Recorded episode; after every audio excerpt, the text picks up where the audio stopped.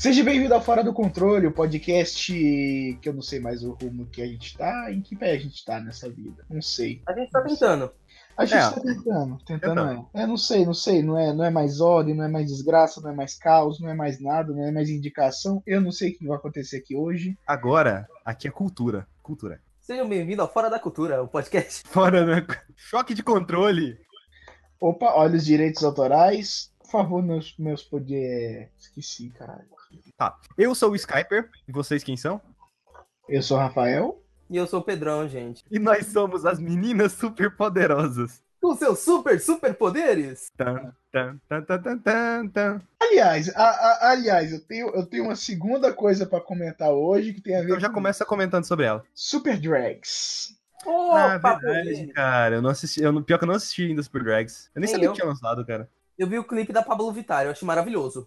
Super Drags é a mais nova série da Netflix, a nossa querida e amada Paga Nós. É uma série brasileira, ou seja, o áudio original é o áudio em português. Essa série é incrivelmente fantástica. É tipo assim, é engraçado pra caralho e é mais voltado, né, pro universo LGBT, tanto que tem várias referências, né, que culturais Tem, tem o idioma gay que, que caiu no Enem. Exatamente, tem, tem tipo assim, como se fosse uma análise de uma, de uma cultura que, tipo assim, que eu não estou muito familiarizado, né? Tem suas idiosincrasias, suas linguagens e tudo mais. E é muito bem localizado, porque é uma série brasileira. Então tem referências a memes da cultura brasileira. Ah, isso, Isso pode ser uma bosta. que era. É E era- incrível, é incrível, velho. É fenomenal. Não, não, é, é incrível, velho. É incrível, porque eles são fudidos pra caralho. E eles são super-heróis ao mesmo tempo. Não conta a origem deles, eles já começam com, com deles. Eu vou falar, eu vou me referir enquanto me referir é, à identidade secreta, eu vou me referir a eles e a persona super-herói a elas. Então, eles, eles na sua identidade secreta são tipo assim, são fudidos. São fudidos comuns. Assim como nós. Assim, Assim como nós. Só que quando eles. Exatamente. Eles começam, tipo assim, se transformam, colocam as. A, se, é, não sei como é que fala. Se montam como drags, eles viram super-heróis, é isso? Exatamente. Na, na hora, de, na hora de, de se destransformar, eles falam hora de montar. E aí que tá, né? Tem, tem tipo assim, tem vários personagens que fazem alusão à cultura brasileira. Tem um líder religioso, tem uma repórter de extrema direita conservadora, fazendo aí a referência a vocês sabem quem, Sabemos. Charizard. Charizard. Choque de homofobia. Mas aí, continuando. Essa piada foi muito boa, Rafael. Não, parabéns. Ai, ai, ai. Tem, tem também, né, o, o, o patrão da loja, que, que é um escroto pra caralho, que lucra em cima, em cima da comunidade LGBT da cidade, e é uma cidadezinha brasileira pequena, que vai receber um show da Goldiva, que é a, a persona que dá esperança a todo o povo LGBT de lá. Que, tipo assim, é, cada LGBT, tipo assim, eles têm uma energia dentro de si chamada de highlight. E eles falam. É, é, outra coisa engraçadíssima da série é que, tipo assim, e- eles não estão nem aí, eles falam os termos em inglês mesmo, mesmo na língua original. Que é isso que a gente faz? A gente, a gente, a gente costuma ser babaca o dia inteiro, né? Falar, falar umas frases em inglês por aí, mas whatever, continua aí. É, meio que a gente absorveu isso pra nossa cultura, né? exatamente absorveu e tipo assim faz parte da nossa cultura e traduziram isso né é, na linguagem da série que é a linguagem original tá sendo muito bem recebida de crítica é, um, é fantástico tem só cinco episódios Nossa, é só, só isso de episódio? só esse episódio já é fantástico tipo A assim, primeira temporada de Castlevania tinha quatro. Tipo assim não Verdade. precisava de mais não precisava de mais foi, foi muito bem fechado Sabe, sabe aquelas séries de heróis da, da Netflix que, tipo assim, tem 13 episódios e fica enrolando pra caralho? Demolidor segunda temporada com toda a parte da Electra. É, Justiceiro, é, toda a primeira temporada. Todo punho de LED. todo punho de LED, as duas temporadas. Os últimos seis episódios da primeira temporada de Luke Cage. Tipo assim, dava, tá- dava pra ter resolvido a temporada toda em seis. É, o problema é que a, a eles ainda, por mais que a Netflix ainda seja meio liberal com, em relação a episódios, de o tamanho dos episódios das séries, né? Porque eles não precisam cumprir uma grade de horários numa televisão. Ainda assim, eles meio que são meio fechados em relação a quantos episódios ah, eles têm que fazer. Então, tipo, se a pessoa contratou, ah, a gente vai fazer 13 episódios, então tem que ser 13 episódios independente do que for, e pau no seu cu aí, se vira e faz os 13 episódios, sabe? Em, é, aí tá, né? Continuando. A, o- a grande quest desses, e tipo assim, deles é buscar aceitação. Cada um deles tem é, suas dificuldades no mundo. Cada um tem as suas dificuldades, né? O Patrick, né, que, que é a líder das, da Super Drags, ele é muito preocupado com a aparência dele, não é muito bem aceito, não é muito bonito o Ralph, que é tipo assim, é o otaku e tem otaku e referências a animes incríveis, tipo assim, é escrachado de é, absorveu bastante da cultura otaku brasileira. Ele tem Cultura problemas com a otaku família, brasileira, caralho. cultura, o- cultura nipônico brasileira, ou nipo brasileira. Não, eu não falo, eu não tô rindo de fato de você ter falado errado nem nada. É só que isso ridiculamente existe. Ridiculamente existe, exatamente.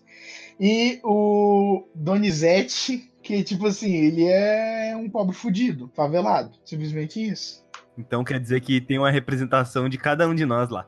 Exatamente, cada um de nós. No caso, o favelado sou eu, né? É, você É. você é o único que mora numa favela, ou perto da favela, sei lá onde você mora. Alguns anos atrás o Skype era favelado, só que ele foi pro literalmente. Obrigado por dizer o bairro onde eu moro. Aproveita e censura isso na edição. Cara, é tipo assim, não, não, quero é... saber, censura. Ah, Que é ditadura, pô. tá, tá. Ou não podemos usar esse termo aqui não, parça. Ainda mais agora. É verdade, agora, e ainda mais falando de Super Drags. Mas então, a série animada é incrível, é muito engraçada, fala de questões sociais, mas não fica. não fica. não fica em- daquele jeito que é incômodo. Tipo assim, tem, tem, tem muita coisa que. muita gente fala de, das questões sociais que fica de um jeito incômodo. Você, você não gosta, ah, não, tá falando disso, mas tá tão forçado. Não é forçado. É engraçado demais. Vale a pena ver, ainda mais que são só cinco episódios, dá pra ver tranquilamente, numa tacada só, que foi o que eu fiz. Menos de duas horas já tinha visto tudo. Aliás, dá, dá pra ir mais rápido do que um filme, né? É, porque esses episódios são 20 minutos cada. 20, 25 e são só cinco episódios, cara. É, vale muito a pena essa série, gostei pra caramba. Estou ansioso pela segunda temporada, que com certeza vai ter, já foi anunciado que foi renovada aí pela Netflix. E é isso que eu tinha pra dizer sobre Super Drags. O... Rafael, você assistiu Big Mouth a segunda temporada? Sim. O que, que você achou? Cara, eu gostei pra caralho porque mostrou mais do, do da mitologia dos monstros dos hormônios, que não, não tem só os monstros dos hormônios. Tem vários outros monstros que fazem vários outros tipos de coisa. É basicamente é, a segunda temporada de Big Mouth mostrou que Big Mouth é o divertidamente pra adulto. Mas você não acha que seria, tipo, melhor se. Não sei, se talvez fossem outras crianças ali, outros personagens? Não sei, eu Outros senti. personagens. É, então, eu senti isso um pouco. Falei, ah, mas que começou a ficar um pouco repetitivo. Tá, alguns arcos estão meio repetitivos. Por exemplo, do, do menino judeu, que eu esqueci o nome. O, o judeuzinho lá. Tá muito repetitivo. Que, que ele é um pervertido. Do Jay, que é um. que é um. que é um outro pervertido, mais pervertido ainda. Tipo assim, aquele arco lá ah, acabou de um jeito legal. Eu gosto da, dos twists que a série tem. Não necessariamente em questão de história, mas, tipo, tem vários musicais ao longo da trama e todos eles são maravilhosos, sabe? Todos. O, o episódio o episódio 5, ele, é um- ele é uma aula sobre como funciona, como que é, se- como que se ensina sexualidade pra alguém, sabe? Aham. Exatamente. É uma sex ed dentro da sex ed. É, O, o novo monstro mesmo, que é o Shame Wizard, né? Que é tipo o feiticeiro, o mago da vergonha. Não, Shame Wizard é, é- é necessário pra caralho. Tipo assim, é uma parte muito importante da vida do adolescente ter o Shame Wizard. Eu só fico meio pistola porque, sei lá, velho, mas todo mundo se fode naquela porra daquela série, sabe? Ninguém ganha em nada. E, e, e, tipo, se você quer. Você tá representando um pouco a vida real com um pouco de fantasia ali, eu entendo, mas algumas pessoas tinham que ganhar ali também. Uhum. Porque te- acontece isso, às vezes acontece coisa boa, às vezes acontece coisa ruim, mas no geral na série eu acabo que os personagens todos saem com um saldo negativo, porque todos eles se fodem. É como se você estivesse desesperadamente tentando criar uma empatia do seu público com aqueles personagens, sabe? Sei, eu acho meio estranho. Mas é legal. É, Big Mouth é muito legal. Tipo assim, eu gostei, gosto pra onde tá indo.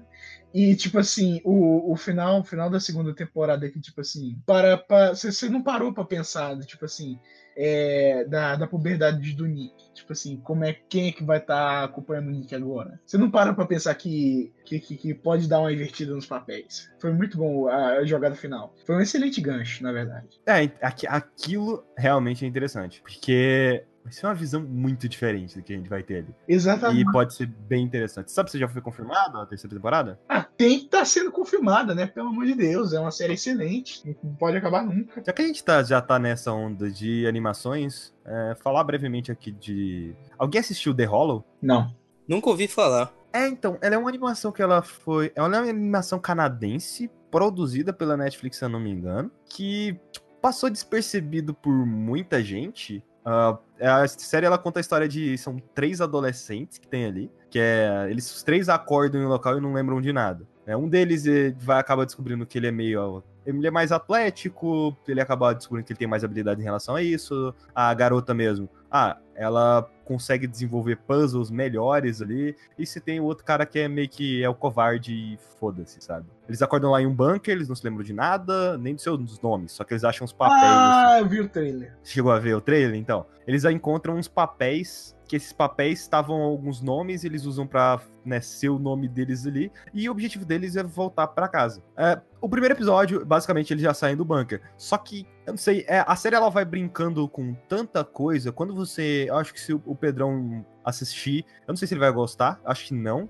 mas ele vai sacar muita coisa antes de acontecer. Que é, é muito óbvio as coisas que vai acontecendo, sabe? Você chegou a. Você não teve interesse em ver, não, Rafael? É, tive um pouco, né? Mas aí que tá, eu tô com muitíssimo pouco tempo é legalzinho. Confesso que o final ele me deixa meio. né? Porque quando ele vai construindo aquilo não tem um plot twist no final. É como se o mistério ele fosse sendo construído, fosse te entregando aos poucos, no final você já sabe o que, está acontecendo. Mas é interessante, porque tem muita. A série ela passa por muitas ambientações, desde o bunker até lugares medievais, laboratório, deserto. É, tem uns bagulho muito bizarro. E depois você vai descobrir poderes mais pra frente. É interessante até. A animação, algumas pessoas podem não se acostumar. É, eu tô sentindo que tá ressurgindo bastante um estilo de animação diferente atualmente. A, a gente vai falar da segunda temporada de Castlevania, que ela tem uma animação que ela é 2D, mas ela tem muitos poucos frames e acaba que ela é meio estranha. Uh, The Hollow, ela parece uma animação em flash. Parece que os personagens estão sendo animados em flash, o que não é muito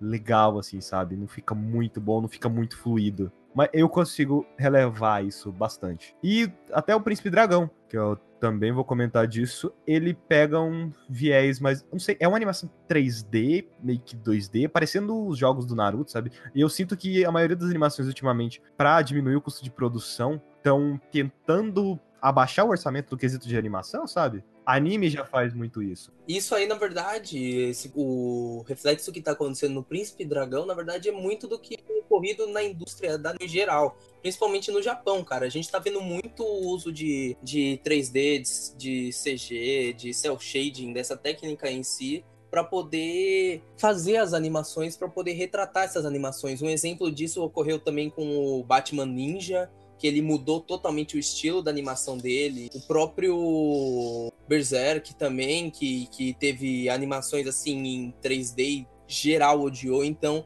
não só nas animações ocidentais, mas acho que isso é uma coisa geral das animações em si que tá rolando, é que tá ficando muito caro contratar a galera para desenhar frame a frame. Então, ou a galera economiza demais nos frames, ou simplesmente faz essa animação em 3D. É, e eu, eu senti pra caralho, porque, tipo, eu assisti. Alguém aqui viu Hilda? Não. Inclusive, Hilda é um, é um desenhozinho só passando bem por cima mesmo, que eu acho que não tem muita coisa pra comentar dele. Ele é um desenho muito simples, é, de uma criança que ela mora, tipo, longe da. Ela mora no campo, e aí acontece as coisas, vai acontecendo umas coisas bizarras lá. Lembra um pouco de Oxenfree? Você chegou a jogar, Pedro? Não, não, nunca vi. Lembra, lembra Over the Garden Wall também, Gravity Falls, só que não tem muita profundidade igual isso, sabe? Tipo, a primeira coisa que ela descobre lá, ah, tem trolls naquele mundo. Ela descobre também que existia uma civilização que morava ali na região onde ela morava. Só que essa civilização era extremamente pequena. Então, tipo assim, eram uns elfos pequenininhos que você, embora seres humanos normais pudessem pisar, embora só ela e a mãe dela moram ali, elas poderiam pisar na casa deles que não ia destruir. Porém, o que é engraçado é que eles são burocratas, digamos assim. Porque para você ver eles, você precisa assinar vários papéis Literalmente tem um contrato que você tem que assinar. Assim que você assina esse contrato, tudo na sociedade deles é movido por contrato. Você consegue ver eles e interagir com eles. Até que é interessante, tem vários monstros assim que vai existindo, só que na abertura meio que já entrega Pera, tudo pera, que vai pera, ter na série. Peraí, peraí. Uma, pergunta. É, co- como, é que, como é que se não, se não pode ver eles, como é que você pode ver o contrato? Porque o contrato é feito em papel pequenininho. Não, não, mas, mas, tipo assim, o contrato fica jogado na floresta e uma pessoa Não, assina. não. É um. Como a, a casa que ela mora era uma casa que era do avô dela. E aí os doen os elfos, no caso, eles começam a infernizar a vida tanto dela da mãe dela. Como ela não quer mudar de lá, ela tenta conversar com esses elfos. É, os elfos eles deixam um bilhete lá pra ela, lá na casa dela, falando: Ô, vaza daí, senão a gente vai acabar com sua raça. E ela manda um bilhete de volta, escrito num papel normal. É, aí acaba que um desses elfos tenta entrar em contato com ela. Por mais que ele não veja, por mais que ela não veja ele, inclusive interagir. Não é como se fosse uma via de mão dupla, sabe? Uhum, Entendeu? Sim. Não. Na verdade, Como é que é? na verdade, não. Tô meio perdido. Pensa assim. Ah, ah, não, não, não. Eu, eu vou- ver a animação pra entender.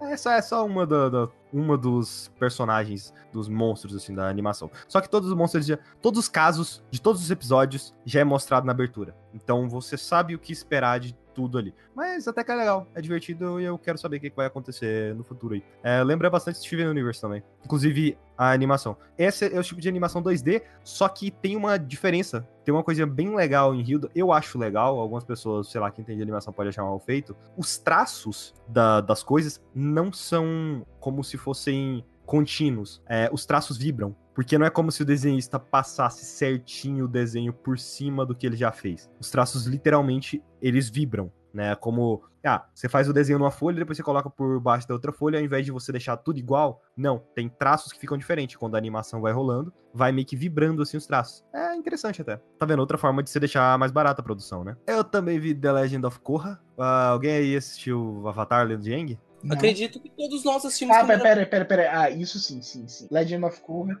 Korra não. Korra, Korra assisti uns, uns episódios e dropei. O que, que você porra, Rafael? Cara, por mais que eu goste do universo de Avatar, eu não consegui conectar com a personagem principal. Sinto muito, ela é muito sem graça. É, eu acho que tem um problema muito grande. Eu acho que tem dois problemas que. E dá pra relacionar Korra com Boruto, por mais bizarro que pareça. Acho que tem pro- problemas muito grandes, porque no caso do da lenda de Aang, né, do último mestre Eduardo, Lester Bender, a gente vê o crescimento ali do Aang ele ficou congelado durante 100 anos e depois tiram ele de dentro daquilo e olha, o mundo foi pra casa do caralho, sabe? E você precisa dar um jeito aí, cara. Seu avatar você tem que dar um jeito de consertar essa porra. Aí o Aang ele só sabe dominar o ar. Então, aí ele vai passando ao longo dos episódios, né? São acho que três ou quatro temporadas, não sei. Cada uma é um livro, né? Você tem o primeiro livro que é o livro da água, dele aprendendo a dominar a água. Você tem o livro 2, que é o terra. Acho que o livro 3 é o fogo. Ou não sei, acho que o primeiro é o ar, o segundo é a água, seja independente disso, foda-se. Você vai vendo o crescimento do ali. E você vai vendo uma sociedade que ela é diferente. É, porque o Aang ele era uma sociedade de monges, você tem a galera do fogo que tá num processo de industrialização e querendo levar o mundo junto com aquilo, só que tá acabando ca- causando uma destruição do mundo. Tô esperando o Pedrão com o discurso comunista dele. Não, não, não, não. Aí você- a gente tem a tribo da Terra, que eles, eles têm características próprias deles ali. Quando você vai pra Korra, vários anos se passaram. Você perde aquilo que tinha ali naquela sociedade. Por quê? Porque o mundo ele já tá meio industrializado. Ele já parece, ele parece o nosso mundo aqui. né? Esse é um problema que acontece com o mundo de Korra. Ele parece o começo do nosso mundo. Isso é. É, acaba sendo mais sem graça, porque você não tem aquela coisa de, ah, vamos aprender sobre esse mundo novo aqui. A gente, além da gente aprender muita coisa em A Lenda de Aang, né, sobre aquele mundo, que fica mais difícil ainda de trabalhar em cima desse mundo, ainda tem muita coisa que dá pra ser trabalhada. Eu só acho que eles escolheram uma época errada. E o outro problema é a Korra, porque a Korra, ela já basicamente, não é que ela nasce, mas, pô, ela é uma- quando ela é criança, ela já consegue dominar fogo, água e terra. Né? Só falta pra ela dominar o ar. Então, embora ela nasceu na tribo da água, ela já sabe dominar esses três elementos. Que tira aquela parte de, olha, o Eng viaja pelo mundo inteiro, encontra pequenas aldeias precisando de ajuda, e com isso, né, você tem várias aventuras que ele tem ali ao longo de vários episódios. Aí em Korra você não tem isso, você foca bem mais no relacionamento dos personagens, é, é tudo muito fechado, ela conhece muita pouca gente, e todo final de temporada é sempre a mesma coisa, embora sempre os vilões tenham uma motivação diferente, inclusive os vilões de Korra são muito bons,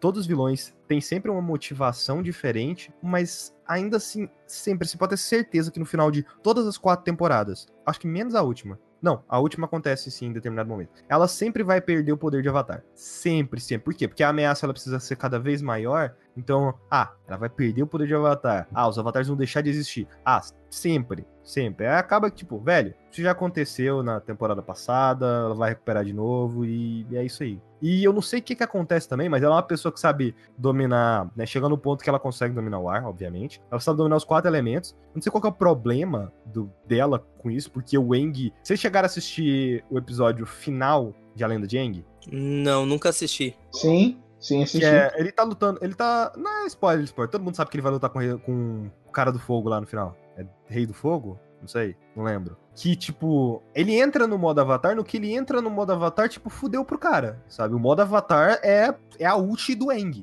Literalmente, ele entrou naquilo, acabou, acabou. Quem estiver lutando contra ele, acabou. Vira uma bola de, de ar em volta dele, que balda para tocar nele, terra fica girando em volta dele, fogo também e água também. E ele só parte para cima do inimigo como se ele estivesse voando. Esse é o modo avatar do Eng, é como se ele não tivesse controle do próprio corpo dele e todos os avatares juntos entrassem no corpo do Eng, naquele momento, pelo menos para aquela batalha. Com Korra não acontece isso, ela entra no modo avatar ela toma uma surra. Então, tipo, véi, tem, tem literalmente uma batalha, acho que na quarta temporada que ela fala, eu só vou usar o modo avatar é, se for caso de extrema necessidade. Ela apanha pra caralho, ela usa o modo avatar, ela apanha pra caralho.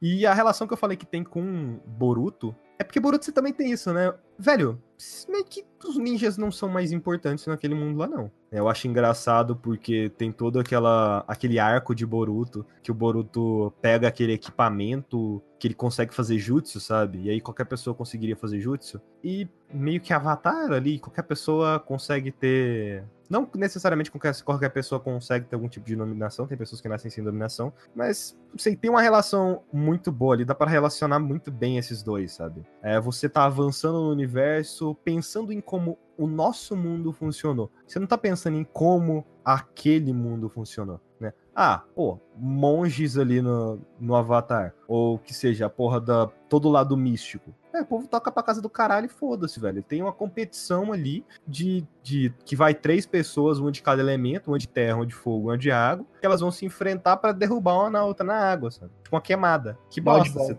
É, que bosta, você tratava isso com respeito em A Lenda de Aang, ah, os dominadores e tal, sei lá, dominador da água é extremamente importante para o tribo da água, dominador de ar foram extintos por conta da, da nação do fogo, e, e Korra vai tudo pra casa do caralho, sabe? Mas legal, mas legal. Só eu só queria ver mais de Avatar. Eu acho que é uma progressão lógica para aquele mundo. As histórias até que são legais, mas eu não gosto do que aquele mundo virou. É, se fosse para ter um Avatar agora, eu preferia que fosse um Avatar antes de Korra. Qualquer Avatar antes de Korra. Embora em Korra eles contam a história do primeiro Avatar e isso é muito legal. A história do primeiro Avatar é muito legal. Ia ser legal se tivesse um Avatar antes da Era de Aang? Eu acho que sim. Eu queria ver um Avatar onde, tipo, tem Tipo, o avatar antes de Aang é o Roku, que ele é um avatar do fogo. Você conhece bastante da história dele, você conhece bastante da história dele ao longo de A Lenda de Aang. Mas a avatar Kyoshi, que é o avatar da Terra, que é antes do Roku, era, ela era um avatar da guerra. Ela matava quem ela tinha que matar, ela liderou a nação dela contra uma guerra entre as outras nações, sabe? Pra tentar. Ela liderou. Ela tinha um exército, sabe? Ela é avatar que tinha um exército para acabar com as guerras do mundo. Cara, ia ser muito mais foda. Só que é aquela coisa, né? Você vai mesmo colocar a heroína de um desenho matando outras pessoas. Cara, aí que tá, a lenda de Aang, tipo assim, é, Avatar mesmo, tem, tipo assim, o mundo perfeito. Tipo assim, você tem o lore perfeito, você pode continuar a série durante milhares de eras e porque o protagonista muda. Mas até então, eu adoro histórias que fazem isso. Doctor Who é um exemplo. Ah, foda-se. Doctor regenera e é isso aí. Pegam uns fatos e jogam pra casa do caralho. Tipo, todo mundo conhecer quem é o Doctor era. Pô, ah, forjou a morte tá, dele. É, é, é, o, o Doctor Who, né? Ele muda a personalidade e tudo mais, mas ele continua o Doctor e tem acesso às memórias antigas dele. Mais ou o menos. Avatar, o legal do Avatar é que a pessoa muda, muda quase que por completamente. Não, mais ou menos. Todo Doctor é uma pessoa diferente. Todo assim Doctor como... é uma pessoa diferente, mas então, assim, assim como tem a você... trajetória, tem, é, é, teve o mesmo nascimento e a mesma morte. Mas aí que tá, é igual, tá tendo a temporada agora de Doctor Who, primeiro episódio mesmo lá, que a. Você percebe que o Doctor, a doutora agora no caso, a Doctor, ela tá se conhecendo. Ela quer saber, ah, que tipo de pessoa que eu sou? Ela tá se conhecendo ali, é o nascimento de uma nova personagem. Ela lembra quase nada do que aconteceu com ela no passado. E às vezes é assim, né? Muitos Doctors desconsideram muita coisa que aconteceu no passado. Tem Doctor que lembra mais disso, mas tem muito Doctor que desconsidera, porque, velho, o passado é passado foda-se. O cara já viveu mais de 1200 anos, o passado para ele, tipo, é importante, é, mas ele sempre deixa mais para trás, assim. É, eu falei de Boruto. Boruto é um anime muito bom, todo mundo deveria assistir. É tipo um fillerzão top de Naruto. Ele é literalmente um anime filler de Naruto, né? É. É um anime filler, tem, tem revolta do proletariado, tem busca por identidade, tem você usando drogas pra melhorar aí seus. É sério, velho? Trata desse sistema mesmo. Tem você usando drogas pra melhorar seus, seus atributos ninjas. É, Boruto tem temas interessantes lá, tem é, o Boruto querendo a atenção do, do pai, quer ser reconhecido lá pelo pai, embora ele odeie o pai, porque, porque o pai não dá atenção, porque o pai só tá focado no trabalho e pensei. É, estão tentando adaptar Boruto pra uma história que a gente vive hoje, né? Quantas pessoas aí nessa vida que a família só trabalha, trabalha, trabalha e nunca dá atenção pra ninguém. Então, é, é Boruto legal. Vocês não podem deixar eu falar, fale mais. É. É porque eu assisto Aliás, muita a gente, coisa. a gente não deixou, você só falou. Eu acho que Boruto, ele tenta fazer muita coisa legal, mas que ele não faz nada direito. O Boruto personagem ou o Boruto anime? Anime. É, mas eu acho que acontece aquele mesmo problema de cor, sabe? A evolução natural do mundo. Eles estão usando o nosso mundo para se basear naquilo ali. Pô, pensa como se o mundo tivesse evoluído de uma forma diferente, cara. Olha Fallout, cara. O mundo de Fallout é legal por conta disso. A guerra que aconteceu em Fallout foi em 2070, 2040, não sei. Tipo, não foi na Guerra Fria normal. Foi a Segunda Guerra Fria que deu merda no Fallout, sabe? Mas o Fallout, ele usa isso porque ele levou o mundo de uma forma diferente, sabe? O 2018 de Fallout não é o 2018 que a gente tem hoje. Ele é um 2018 diferente porque a tecnologia daquele lugar evoluiu de uma forma diferente. E eu acho que esse é o problema tanto de Korra quanto de, né, não sei. Assim, tem um outro anime que, que, que eu assisti que aborda os mesmos temas de Boruto, que é Major Second. Major Second é a mesma coisa de Boruto. Ele é um anime continuando um clássico, que no caso é Major. E tipo, Major Second é literalmente isso, é o filho do maior jogador de beisebol de todos os tempos. E você no primeiro anime, você acompanhou a, a, a jornada daquele garoto que que sonhava em jogar beisebol com os amigos, se tornando o maior jogador de beisebol do Japão. Você assistindo Major Second, você vê o quê? O filho dele é, tentando conseguir o seu lugar, vendo que o seu pai amava alguma coisa, que era o beisebol, mas ao mesmo tempo ele percebe uma coisa: ele ama o esporte como pai, mas ele é péssimo naquele esporte. E, o objetivo dele, primeiro, é ser reconhecido pelo pai no esporte. Então você, de certa forma, tem um pai ausente também, assim como o pai do Boruto. E o, o se eu não me engano, acho que é Shigeno. É, acho que é, o Shigeo Daigo. Ele ele é ausente porque ele sempre tá jogando as ligas no fora do Japão. Ele às vezes vai para os Estados Unidos e para outros lugares e simplesmente o, o filho dele tá lá simplesmente no Japão, tendo que lidar com um pai ausente e simplesmente tentando se superar no que o pai dele foi um dia. É, é, é um dilema muito parecido realmente com o de Boruto. É, eu só, eu só acho, eu acho que Boruto... Boruto ele não trata bem os temas que os personagens novos, que os filhos, né, abordam. É, o fato do. Ah, é um dilema legal o fato do Naruto. O Naruto, aquilo é o sonho dele, mas ele não parece estar feliz, sabe? E tem muito daquilo. Olha, você luta tanto por aquilo, você atinge o seu sonho. Ele é o Hokage que ele sempre quis ser. Mas e aí? Sabe, Naruto não tá feliz com aquilo, cara. Dá pra você ver claramente que o Naruto não tá feliz com aquilo. Ele tá sempre cansado, ele tá quase morrendo sempre, sabe? E, tipo, é, é, é, realmente, eu acho que Boruto tem temas bons, tanto que eu acho que o filme fechado é muito melhor do que o anime. O filme por si só. Ainda não vi. Porque, cara, o filme ele mostra o dilema, ele mostra a conclusão e tá lá. Naruto é um pai ausente, Boruto ele tá buscando reconhecimento e ele evolui a partir do momento que ele encontra um objetivo. E, tipo, o, isso ocorre também no, no, no, Major Second de uma forma diferente, porque basicamente você tem dilemas de verdade, sabe? O, o protagonista, ele simplesmente, ok, ele não tem o reconhecimento do pai dele, a partir do momento que ele vê que ele não é tão bom quanto o pai, ele desiste do esporte e fica anos sem jogar. Ele, literal, ele literalmente se forma em uma das partes das escolas, não lembro em qual é, se é acho que é o Fundamental 1, e, e, simplesmente ele percebe, ok, eu sou horrível nesse esporte, e ele desiste. E, e uma coisa que Boruto tenta fazer é dar, tipo, os amigos de suporte tipo, o Shikadai e o pessoal ser, tipo, o suporte do Boruto pra ele não ficar triste, ele se superar. Mas eu acho que simplesmente os amigos dele são muito desinteressantes. E em comparação, os, os amigos do, do Daigo, eles simplesmente são, tipo, são dois personagens, basicamente, que são amigos dele mesmo, mas eles são importantes, sabe? É um cara que. É um garoto que simplesmente não gosta de esportes, mas tá lá porque quer se divertir. E uma menina que basicamente ela tá lá porque, um, ela é apaixonada pelo protagonista.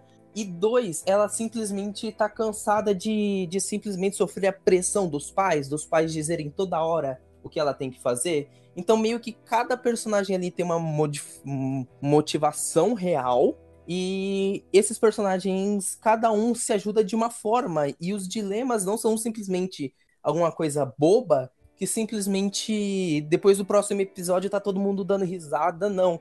Por exemplo, um personagem ele se lesiona, velho, ele some, fica todo mundo preocupado e, e, e realmente tem impacto na história, sabe? Você termina um anime, tipo, a primeira temporada de Major Second, e, cara, você termina num sentimento meio agridoce, porque simplesmente você tem a alegria de um momento, mas se você olhar bem, os três últimos episódios são pesados, são meio tristes. Então eu acho que simplesmente Major Second, ele aborda, ele tem a mesma premissa que Boruto, mas ele aborda isso de uma maneira muito melhor. E Major Second não é um shonen, ele é um anime de esportes. É, o, o- cara, tem tanto, tem tanto tema bom que pode ser abordado em Boruto, sabe? Pô, o Boruto ele fica puto com o pai dele por conta de uma coisa lá que aconteceu, o negócio do aniversário que eu não quero falar, porque é, é um bagulho interessante. Ele fica puto com aquilo e ele vai buscar um jeito de ficar forte porque ele quer derrotar o pai dele, sabe? Ele não quer, ele quer derrotar o pai dele por quê? Porque é a raiva que ele sente pelo pai dele naquele momento, tanto a raiva misturado com, cara, tipo, olha o que você fez, sabe? É como se você quisesse dar o tapa na cara de alguém, velho. Olha o que você é, olha o que você se tornou. Eu sei tudo que você passou pra chegar aqui, mas eu não me interessa, velho. Foda-se, você é um cuzão agora, sabe? E isso eu acho muito interessante. Por- E o pior é que a gente falando isso parece que é extremamente profundo, né? Que Boruto se aprofunda nessas coisas, mas não, ele toca o foda-se pra essa merda, sabe? O anime, no geral, ele não, ele não se aprofunda em nada. É geral jogando videogame, é geral zoando e nunca se aprofunda em quase nada. Ele tem bons temas, mas ele nunca se aprofundou em nenhum deles. Eu queria que realmente Boruto se levasse mais a sério, mas infelizmente ele é só o produto pra ganhar dinheiro em cima dos fãs de Naruto. É, infelizmente. Tem uma última coisinha que eu assisti. Já que, né, tá nessa onda de animação, faz as animação tudo que eu assisti. Pedrão, Olá! você gosta de Dragon Age? Não! Você gosta de The Witcher? Não! Você gosta de Skyrim? Sim! Você gosta de RPG medieval? Alguns! O que você diria se você pegasse o criador do, de Avatar, tanto a Lenda de Korra quanto a Lenda de Aang, os criadores, e colocasse pra produzir, sei lá, um desenho de um RPG? Eu ficaria feliz. Esse é The Dragon Prince, o Príncipe Dragão. É bom? É genérico. Ah, Não que seja ruim, tem muita coisa pra explorar ali ainda. Mas é assim, quer ver? Vamos lá. Você vê tanto que é dos criadores de Avatar mesmo e não tem como negar. Existem seis fontes primordiais ali de magias naquele mundo. Uma é o Sol, a outra é a Lua, a outra é a Terra, o Oceano, as estrelas e o céu. Um feiticeiro foi lá e descobriu a escuridão. Ele fez cagada. Esse feiticeiro era humano, tá? O que, que aconteceu? Os humanos eles foram separados das criaturas mágicas, sendo que o lado direito do mundo ficava o pessoal mágico e do lado esquerdo ficava os humanos. O rei dragão, ele ficava na fronteira ali daquele lugar. Ô, Skype, protegendo uma pergunta. Onde é que os humanos ficavam? na esquerda, na direita. É... Na verdade, ficava na direita. Ai, ai. Ah, As criaturas mágicas. Não, pera. Pera aí, deixa eu só ver aqui. As criaturas mágicas estavam do lado direito. Então, elas estavam certas. Os humanos estão tudo errado. Aí, cara, existia o Bolsa. Opa, o Rei Dragão.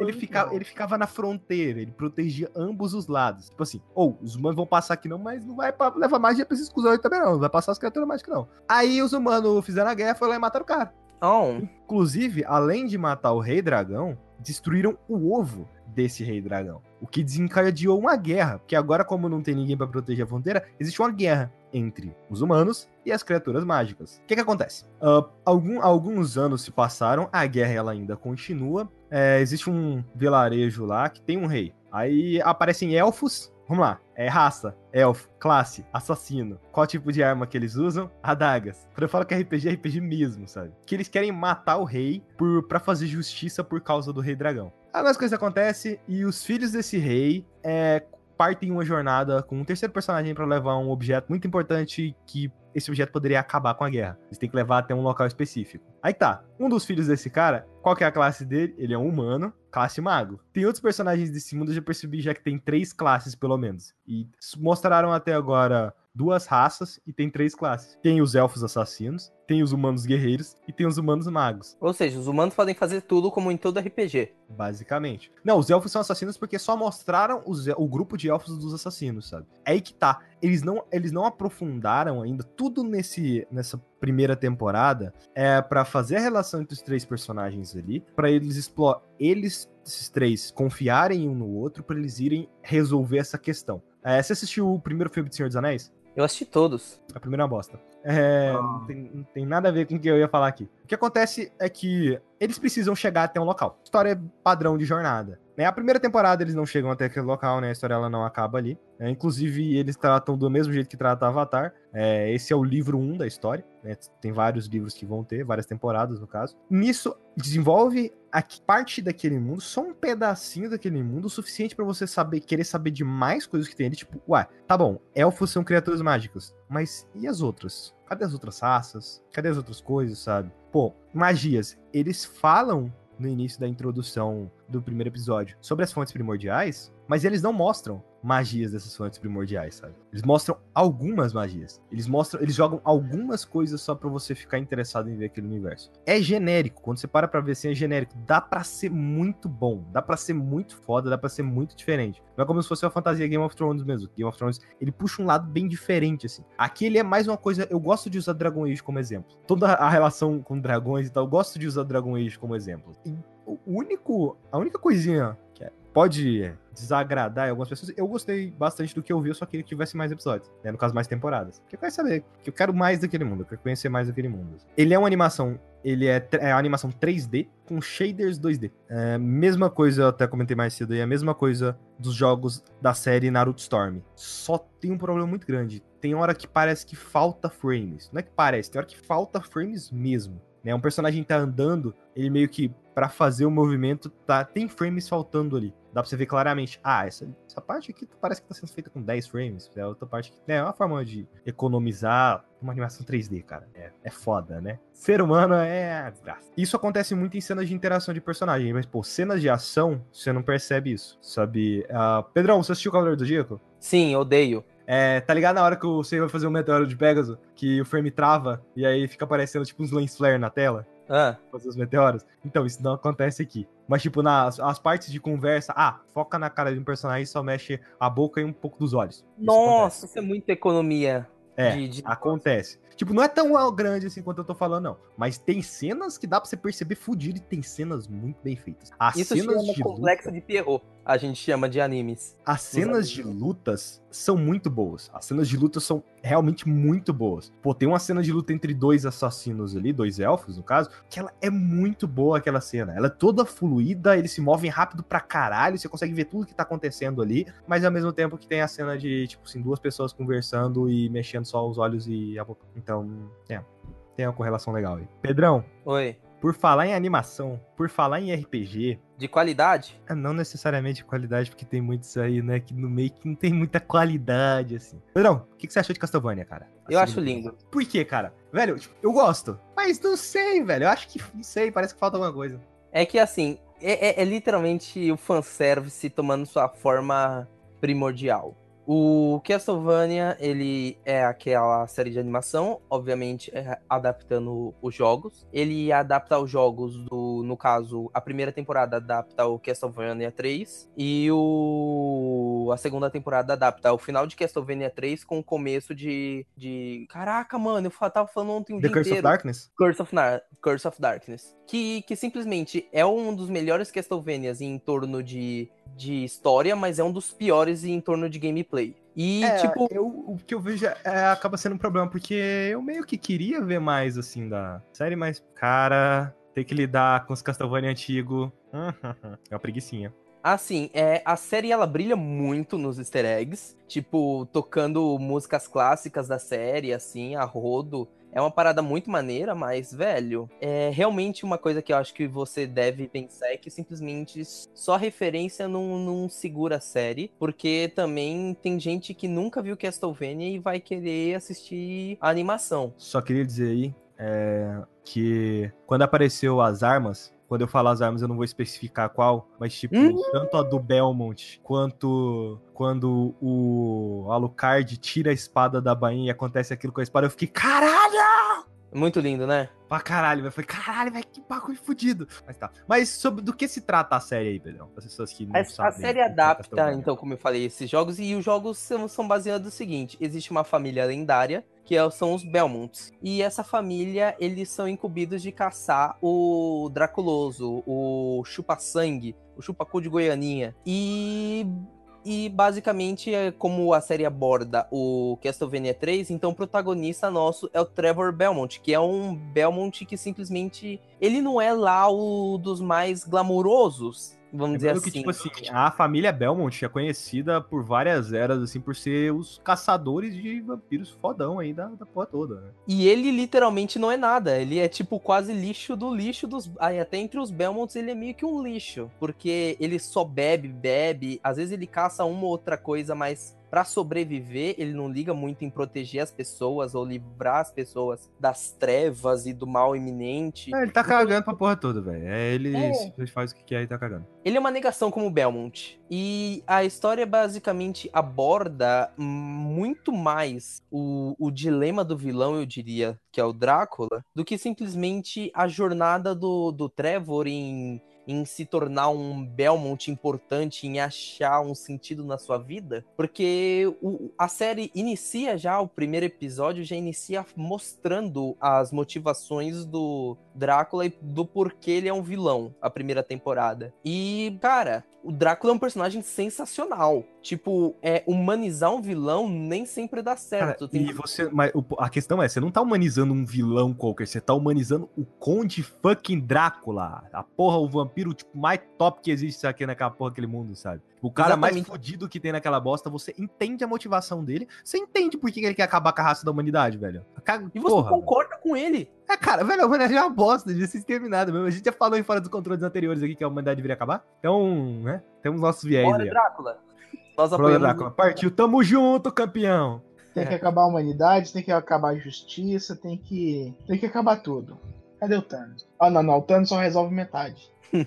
E, tipo, cada personagem ali, até em, na segunda temporada aborda melhor isso, o- os servos do Drácula, eles têm suas próprias motivações, eles não são aqueles minions que simplesmente obedecem a tudo, sabe? Eles querem também ter benefício próprio. E, e, tipo, cara, é, eu acho que o Castlevania, ele. A primeira temporada é só empolgação, é literalmente um teaser pra segunda temporada. E a segunda temporada, eu, eu sinto que ela se perde um pouco no começo e no meio. Em certa parte, eles têm oito episódios, então tem dois episódios ali que são meio ruins. Mas de certa forma, cara, é, é um- é uma série bem densa de animação, eu diria, assim, em questão de temática. A gente tem fanatismo religioso sendo comentado, a gente tem, tem questões filosóficas, existencialismo. Cara, e a gente tem um bebê chorão de milhares de anos xingando um humano que quer ajudar. É, são muitos elementos, sabe? É tudo muito profundo, não sei. É, é, é complicado, cara. Só dá pra ver vendo, sabe? Tipo, Sim. são poucos episódios, mas, cara, o que, que esses episódios conseguem fazer, muita coisa não consegue, sabe? Exato. E, tipo, a segunda temporada, principalmente. é, existem dois personagens que são o, o protagonista e o vilão de Curse of Darkness, que é o Hector e o Isaac. E o Isaac foi modificado completamente no, na animação. O Isaac no, no, no jogo, ele era um cara branco, magrelo e ruivo, extremamente egocêntrico e doido. Ele era quase um Hisoka de Hunter É, Deixa uma coisa, eu tava lendo mais sobre, sobre a série em si, e uma coisa que eu vi pessoas comentando é que tinha muitos lapsos ah, nas histórias dos jogos que poderiam ser completados de algumas formas e eles escolheram fazer dessa forma. Confere? Sim, sim. Tanto que os únicos jogos que realmente tem ligação, tipo, direta cronológica é o, o Castlevania 1 e 2, porque são o mesmo protagonista e um se passa depois do outro o Castlevania 3 e o Curse of Darkness, mas em, e, e, o Round of Blood e o Symphony of the Night. Mas fora isso, tipo, se você for conectar, por exemplo, o Castlevania 3, por exemplo, até chegar no Round of Blood e até chegar no, no, no Symphony of the Night, são séculos e séculos de história. Então, tipo, é uma parada que demora, sabe? Tipo, são muitos Belmonts, nem todos são legais, necessariamente, existem Belmonts bem bostas. E, tipo, existem diversos legados, sabe? E eu achei interessante da, da série, da animação, de eles simplesmente já começarem com um lapso temporal de pular o primeiro Belmont. E no caso, é uma... a série, ela, a série, no caso, a série de jogos, ela começa com o primeiro, primeiro, primeirão Belmont mesmo? Não, ela não começa com o primeiro Belmont. Ela, só pra você saber, o primeiro Belmont dos jogos é o do Castlevania 1, ele se passa bem depois acho que ele se passa. Acho que tem um jogo ou dois jogos, ou não, se eu não me engano, mas ele se passa depois da história do. do, do... Caraca, eu sempre esqueço o nome desse do Play 2. Uma coisa em Shadows. Uh... Curse of Shadows. Curse of Shadows. Isso. Já falei é Shadows mesmo? of Darkness. É isso mesmo? Curse of Shadows? Não, Curse of Darkness. Aí, garoto. Curse of Darkness. E, tipo, velho, entre o Curse of Darkness e o Castlevania 1, demora. Então, tipo, a série não começou com o primeiro Belmont. E, tipo, a animação escolheu a melhor forma, porque eles não pegaram necessariamente o primeirão, tipo o Leon Belmont, mas também ninguém liga pro Leon Belmont, porque ele é um bostão. Ele, tipo, ele tem o seu legado, mas ele tem o legado por começar a caça pelos vampiros e de ser o primeiro a caçar o Drácula. Mas fora isso, Leon Belmont é um almofadinha chato pra Cacilda. Então, tipo, a série acertou muito bem em abordar um dos Belmonts favoritos do pessoal. Ele tem três Belmonts que são a trindade da galera. É o Trevor, do Castlevania 3, o, o Simon, do Castlevania 1 e 2, e obviamente o grande Richter Belmont do Round of Blood. Então, tipo, é, eles escolheram muito bem quem eles iam escolher, quem eles começaram, sabe? Onde eles começaram na cronologia, porque eles escolheram Belmont, que eles já podem mostrar os personagens que a galera mais gosta, que é o próprio Drácula, a própria E Alucard, né? E o Alucard, e ao mesmo tempo mostrar um dos Belmonts mais carismáticos. Então, eles escolheram muito bem o momento da série. Pedrão, sabe qual que é o mais legal? Porque parece que quem tá fazendo isso são pessoas que conhecem os jogos. Olha, cara, É. que- nossa, eu não sabia que o segredo pra você produzir uma adaptação de alguma coisa é conseguir é entender a obra que tá derivando daquela adaptação, né? Porra, eu acho que nem Hollywood entendia disso. É, Monster Hunter, né? Nossa senhora, meu Deus. Você, Você viu que viu a saiu? nova que? É, eu vi. Meu Deus do céu. A Mila com, com o rifle também, velho. A Mila Djokovic com rifle. Socorro! Isso aí, né? Capcom, Capcom e seus problemas. Capcom com rifle na mão.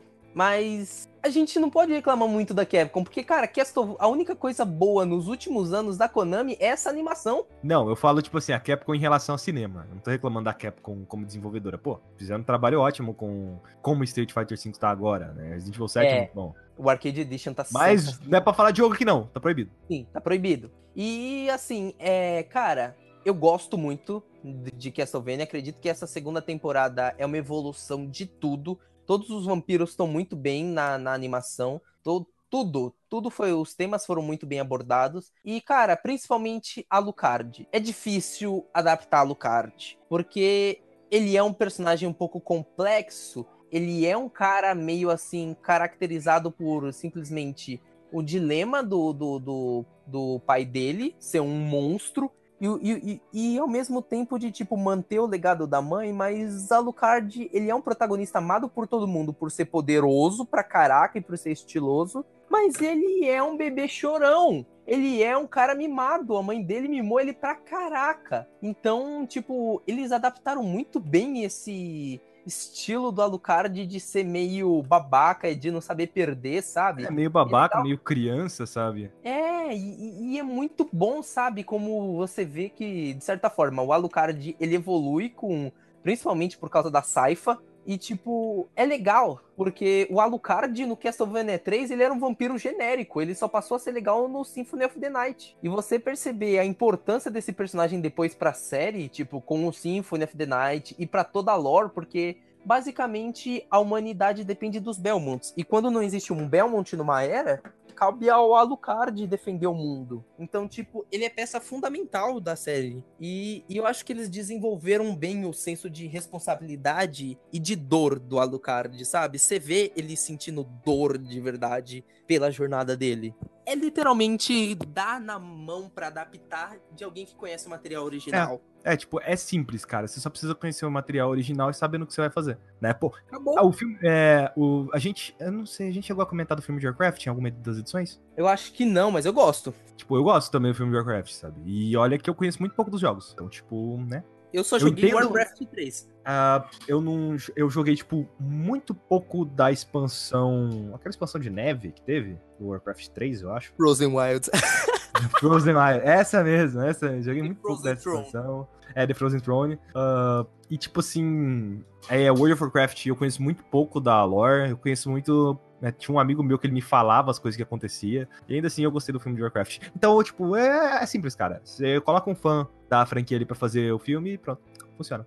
Você tem que colocar duas pessoas. Você bota um fã e um diretor. Pronto. Exatamente, um cara bom e um fã. Por isso que eu confio no filme de Metal Gear. Ai, ai, ai. Eu confio porque o cara escreveu uma bíblia sobre Metal Gear e entregou pro Kojima. Ele tem uma aval do Kojima, mas. Não sei, Metal Gear é denso demais. É, mas o primeiro Metal Gear não é denso. É, no caso, o primeiro, o primeiro que você tá falando de MSX. NES, de MSX e, e NES, mas enfim. E de qualquer forma, mesmo assim, eu acho que o cara tem capacidade, sabe? O que ele fez ali com o Kong, Ilha da Caveira, foi muito bom. Ele, ele basicamente pegou um estilo meio parecido com o livro Coração das Trevas. E, e- e fez uma parada assim, uma epopeia de, de ação assim, muito boa. É um filme de, de, de pipocão, assim, de ação e de monstro? É, mas o cara soube fazer algumas coisas, sabe? E eu acredito que, que o cara tem potencial pra caraca de, de poder adaptar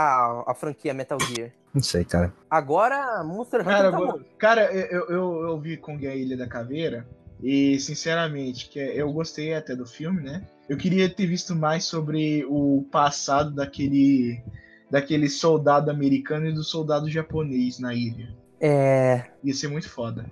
Tanto que o soldado americano aprendeu japonês. Tipo assim, seria legal um, um, um- um spin-off dos dois e do Kong. Tipo, Kong indo pro trabalho, Kong de terno, Kong às 16 horas, Kong no bar com os amigos, monstros. Spin-off Kong, por trás da história. Kong, The Good, Kong The Good Years. Nossa, cara, agora eu tô imaginando, tipo, Kong de terninho conversando com os diretores. Tipo, literalmente por trás das câmeras. Ai, ai. Não, não, terninho não, é roupão, porra. Roupão, nossa, tipo o senhor K com um copo de conhaque. Não, não, não, não, não, não. Copo de conhaque não, com água importada. Tem que fazer Ah. Tem um, uma garrafinha de água importada. Tem que fazer a imagem perfeita. É tipo aqueles cara que é degustador de água. Eu vi um vídeo, cara, de um degustador de água que eu rachei o bico. Ele falou: "Não, Pera aí, essa é- porra existe? existe. Aí o cara tava mostrando para um degustador de água, tava mostrando pra um cara que era leigo como é que era essa vibe, né?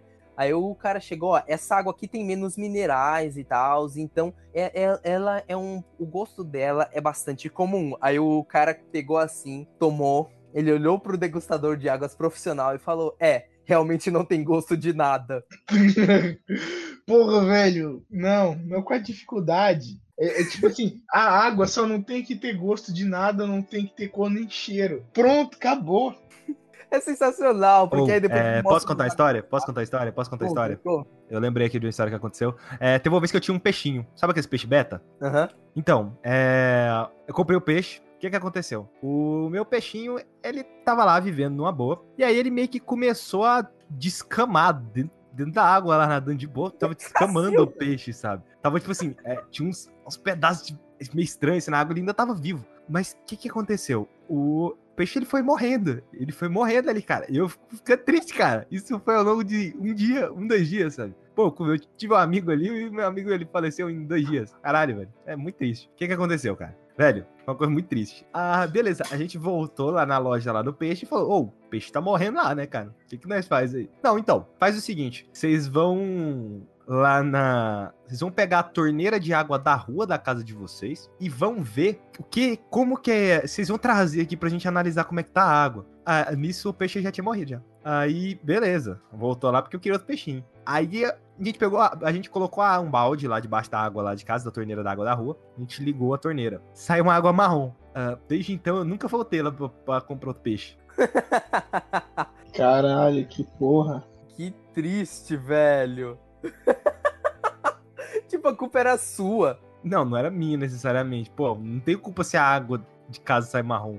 É, você paga os impostos que eram pra estar fazendo isso. Então quem tem culpa nisso aí é o governo. Exatamente, imposto é roubo. Obrigado, Rafael. Muito bom, Rafael. Jornalismo de qualidade requer dinheiro. Eu nem lembro o que, que você estava falando mais, mas tudo bem, continua. Do degustador de água. Ah, tá, não atrapalhei nenhum assunto interessante, não. Não, realmente não.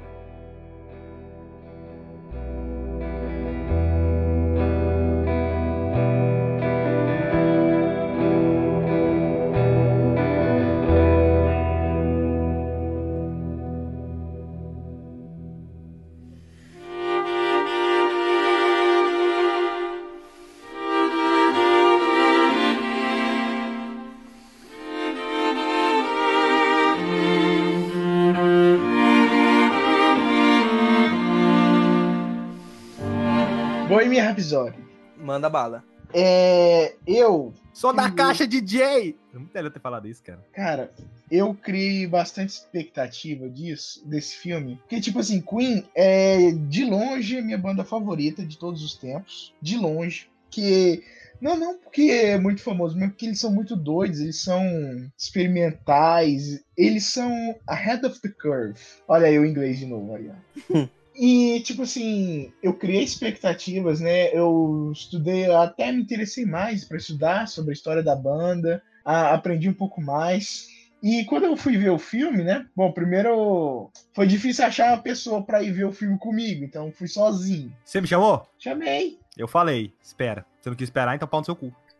Você não falou espera, você falou não. Eu falei não. Falou não. Geralmente eu falo espera, porque aí eu vou ver alguma coisa. Porque eu vou ver se quando que minha namorada tem tempo ir todo mundo junto. Você não falou que tinha, não tinha vontade nenhuma de ir ver. Eu não tô com vontade no cinema mesmo, não. Pau no seu cu, do mesmo jeito. Independente. Fala no seu cu. Ai, que delícia. Olha o meu. Alguma coisa no cu do Pedrão, pelo amor de Jesus. Não tô precisando. Pedrão, a gente vai te incluir, tá? Só, só, só vim visitar aqui em Goiânia. É, a inclusão aqui é. Nossa, fala de. ca- Cara, descambou pra um, pra um negócio que eu que não. Não. Vamos nos introduzir ao Pedrão. Pessoalmente. Mas continuando aí. Tipo assim, eu criei bastante expectativa desde que foi anunciado o filme, tipo assim, ano passado, e foi aprovado o roteiro, foi com. é, chamaram o Brian Singer.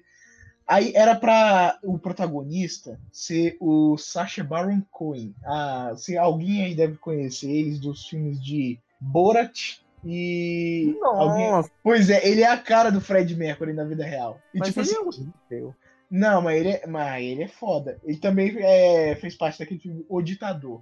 Eu odeio o ditador. Ó, Pedrão, faz sentido, né, cara? Opa, estamos num momento muito delicado, Pedrão, por favor. Comunismo. Olha, nesse momento eu acho que eu vou poder me autoproclamar comunista, porque tá osso. Tá, aí continuando, né? Toda a produção teve um- um- alguns problemas no meio do caminho, né? Porque é, o Brian Singer é, era o diretor, ele tem altos e baixos na carreira dele, né? Os X-Men aí, pra provar. E o Sacha Baron Cohen, ele queria mostrar é, o lado real do Fred Mercury. É, humanizar ele mais. Humanizar ele mais, tipo assim, aproximar ele da vida. Que na vida real ele era.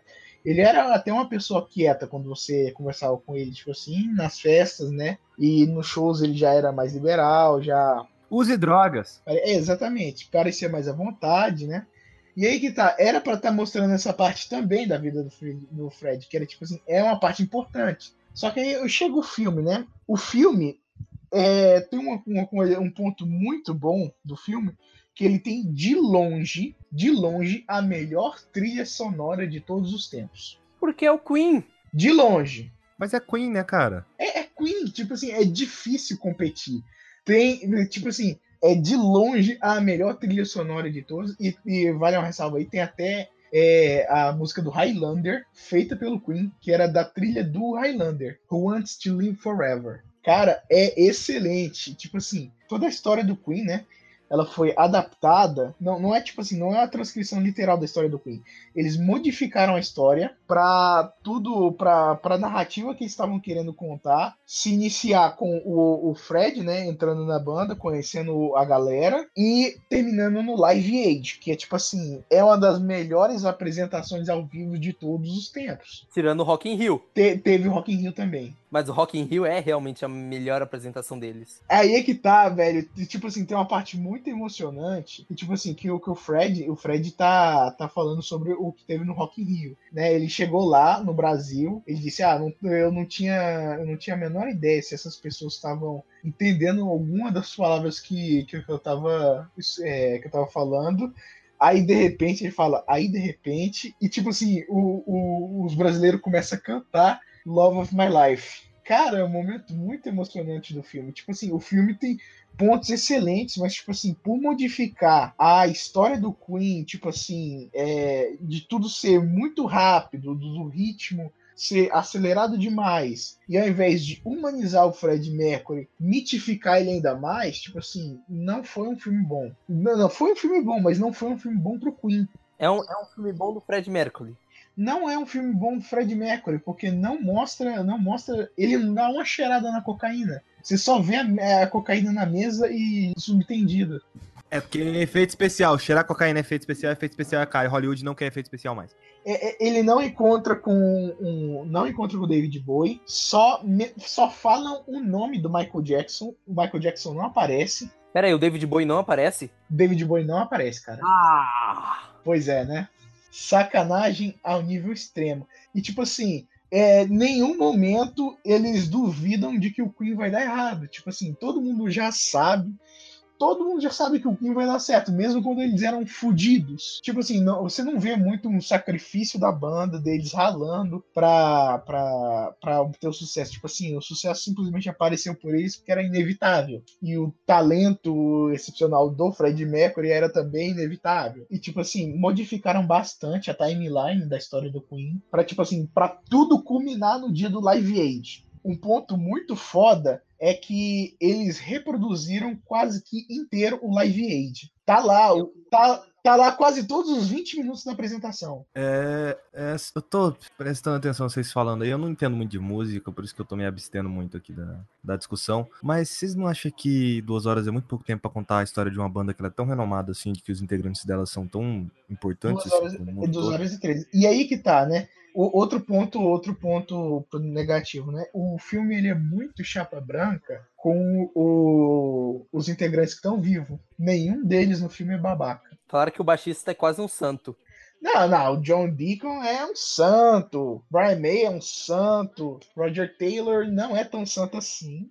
Esse aí deve ter deixado falar mal dele no filme. Mas só um de, pouquinho. De, é, é de, deixou, deixou. O Fred fazia algumas piadas para fazer o Fred parecer babaca. Tipo assim, o que falaram, o que falar, o que foi falado mal dele, foi falado da boca do Fred para momentos a, a audiência é, pensar que o Fred é babaca. Agora, uma coisa que eu tô em dúvida. É, eles mostram a, até o Live Aid todas as composições feitas até aquele momento? Ou tipo, uma ou duas músicas ficam de fora. Por exemplo, como você falou do David Bowie tá fora, provavelmente, cara, tem música faltando aí. É, algum. Não, mas é óbvio que vai faltar música, porra. Não dá pra escutar todas as músicas que o Clean já fez em duas horas, né, caralho? Cara, não, mas cara... até aquele show, entendeu? Toda a trajetória até o do maior show de todos os tempos. É, verdade, até o maior show de todos os tempos é tipo assim, é, todas as músicas até aquele show já tinha. Aí não tinha, não, não tinha, né, o The Show Must Go On, que é uma das finais do, do, do Fred.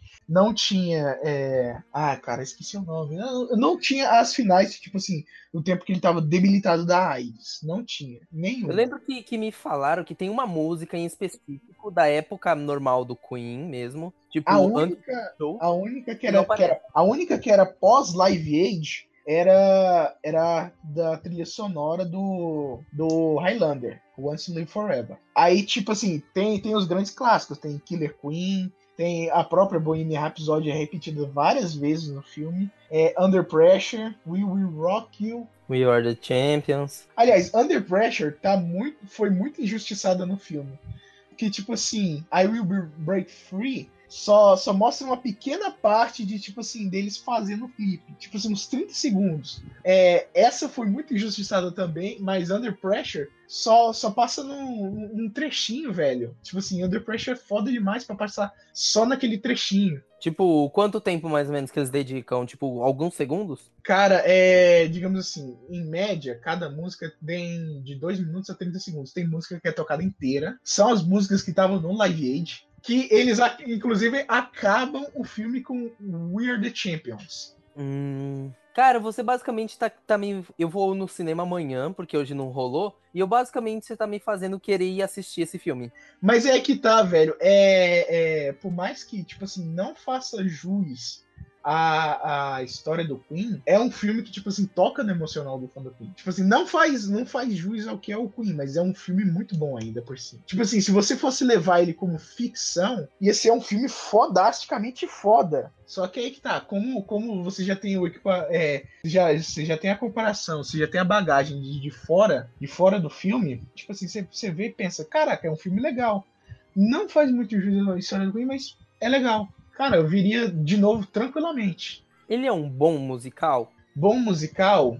Cara, aí, aí você tem que definir como é que é musical, porque musical teria que ter números musicais. E não, números... não, tipo musical, tipo que eu falo, tipo, sei lá, Swiss, Swiss Army Man, por exemplo, sabe? Nessa vibe de tipo, ok, o filme tem um, os protagonistas não necessariamente fazem danças e, e números, tipo Baby mas... Driver? É, não não Baby Driver, mas que necessariamente eles têm performance, tipo com as músicas. Cara, as músicas elas encaixam perfeitamente no filme. Tipo assim, é isso. É, é, é como se, se o filme todo fosse um videoclipe inteiro do Queen com história. Eu tenho, tô me interessando muito por esse filme, cara. Sinceramente, cada trailer que eu cara, vi. Cara, como, é, como fã do Queen, eu recomendo a pessoa ir ver. Tipo assim, não faz. E como uma pessoa que não é fã do Queen, tipo assim, interessaria mais pela banda e conhecer a história da banda. Tipo assim, tem vários meios de conhecer, tem vários DVDs, vários documentários. Spotify, tem né? Livros dos bastidores, Spotify. Tem até um vídeo do Castanhari, acho que. Inclusive, muito bom.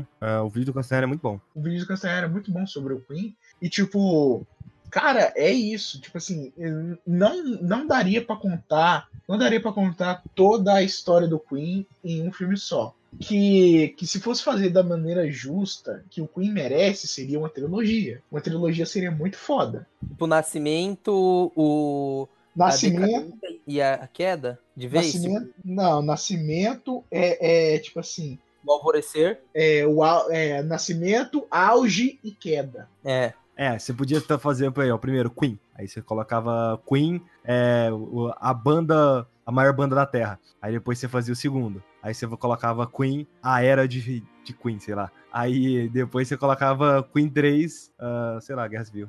Não, não, não. É Queen, Queen, Queen 3 é droga infinita. É, droga infinita. Exatamente. Eu, eu, eu, ainda gostaria de ver o Sacha Baron com o Fred Mercury. Porque ele parece mais. Ele queria mostrar mais o lado humano do, do, do, do, do Fred. E o Rami Malek, ele meio que, eh, meio que toda a situação em volta dele fez, foi é, mistificar o Fred. Tirar, tipo assim, colocar ele como um deus. Que, tipo, cara, eu, eu literalmente, pelo que eu ouvi, assim, o pessoal falando da atuação dele, é que, tipo, velho, o cara é tão fissurado na imagem do Fred que ele literalmente imita todos os trejeitos, inclusive o negócio do Fred ter a mania de chupar os dentes. Aí que tá, é, só faltou uma coisa que pro, pra atuação do, do, do Remy Malek ser perfeita, que é o lip sync. Cara. Ah, não. Ele não canta. Ele não canta, obviamente que ele não canta. Ele, ele Vai, faz... Pedrão, como que você vai fazer ele cantar, velho? É que, tipo assim, é, no Live Aid, se você for ver a apresentação original, as vezes do Fred Mercury tá estourando, explodindo as na veias. cara. Eu não lembro. tem veia, tipo assim, ele tá, ele tá normalzão. Não, não, tem uns trechos assim que, que eu acho legal, assim, do Fred, porque, tipo, isso me eu ouvi também falarem do, do da atuação do Rami Malek, que, tipo, o Fred, ele é um cara que, tipo, ele é meio, sei lá, fora dos palcos ele era um pouco mais reservado, mas quando chegava no palco ele dava tanto de si que você via que o cara tava estourando, explodindo no palco. Aham. Às vezes você via o pescoço dele pulsando, de tanto que ele se esforçava naquele palco. Aí é que tá, não tem, não tem muito disso, né, dele tá estourando e pulsando no palco. E, tipo assim, fora do palco, o Fred Mercury na vida real era outra pessoa calma, contida e tudo mais. E no, no filme, o, o Fred Mercury é a mesma pessoa, fora e dentro do palco. Ele é sempre excêntrico. Sempre excêntrico, sempre se achando. E, tipo assim, é, é- é tipo assim, todo mundo no filme tem tanta certeza do que aconteceu, de tudo que deu certo, que, tipo assim, o Fred não demonstra nenhuma insegurança. Nunca. É, é, por mais que alguns uns 55 milhões de brasileiros discordem, mas Fred Mercury é um mito de verdade. Não é qualquer um que pode ser chamado de mito. É, qualquer um pode ser chamado de mito, a última eleição provou isso, tá? Desculpa aí. Não, não é, Mas não é qualquer É, um. qualquer um pode ser chamado de mito, mas não é qualquer um que pode ser reconhecido como um. Exatamente. Não, é isso, essa colocação aqui tá perfeita. E tipo, velho, assim, não tem como fazer um filme perfeito. E, e- e- assim, é um desafio muito grande em fa- fazer uma história Caraca, é um desafio muito grande o Pedrão falar um bagulho extremamente complicado, cara. Que porra. Foi mal. E que, tipo, velho, pensa no seguinte: é, no- na questão do Rami Malek mesmo. Esse, esse cara é um ator muito bom, tanto que ele se provou. Tem gente cotando que diria que não necessariamente que ele podia concorrer, mas que ele podia estar lá nos nomes das indicações, tipo, iniciais. Cara, eu vejo, eu vejo fácil o Remy Malek no Oscar. E, tipo, velho. Pelo menos um Globo de Ourozinho. É, talvez. E tipo, a gente pegar, por exemplo, um, um outro musical aí, Nasce uma Estrela. Velho, o Bradley Cooper, o bicho é um maluco, porque ele no filme, ele faz exatamente o que o Fred fazia nos shows. O cara estoura, ele, ele literalmente dá tudo de si, ele tá lá cantando, ele desafina no filme, ele, ele perde a voz em certos momentos, e é isso que o pessoal queria que pelo menos o Rami Malek pelo menos simulasse, sabe? Que mesmo que ele não estivesse cantando, sei lá, em, em certos. Não necessariamente falsete, porque Fred não era muito conhecido pelos falsetes, mas em, certa, em certas tonalidades, velho, ele podia dar, sei lá, uma forçada na garganta, alguma coisa que mostrasse que ele tá sofrendo um pouco com aquela performance e mesmo assim ele quer continuar, sabe? Tá, tá muito, pelo que eu, eu sei, assim, que muitos amigos meus assistiram e eles falaram, Fred Mercury é um deus e, e, e ele simplesmente não tem problemas nem pra cantar. Ele é tão perfeito que simplesmente nada afeta ele.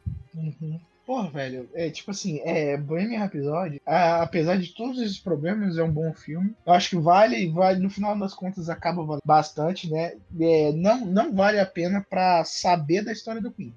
Vale a pena pra quem não conhece Queen, né? É, é, para quem não conhece Queen, se interessar e buscar mais. E pra quem já é fã, já conhecia, né? Ter tipo assim, fanservice. Porque basicamente o filme é um fanservice pro filme do, do pro fã do Queen.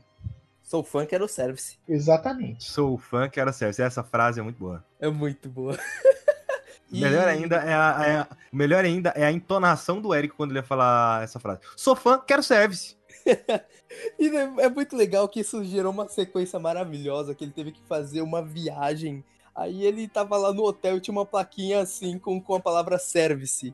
Aí ele lá Eu colo- vi. apontando pra ele com cara idiota e apontando pra plaquinha. Velho, virou um meme maravilhoso. Pena que. É, fanservice não tá tão legal assim hoje em dia. É, depende, cara. Você tem que saber fazer, velho. Tem que saber fazer. Olha É. a Castlevania aí. Olha a Castlevania aí. Aqui é Savannah. Mas é que tá. Acaba, acaba, acaba tendo um saldo até que positivo o filme. Tem um saldo positivo? Tem um saldo positivo. Você me convenceu a assistir esse filme amanhã. Positivo vai ser o orçamento que essa porra desse filme vai ter. Porra, orçamento não, Com vai- mas vai, vai arrecadar um- uma graninha boa essa porra.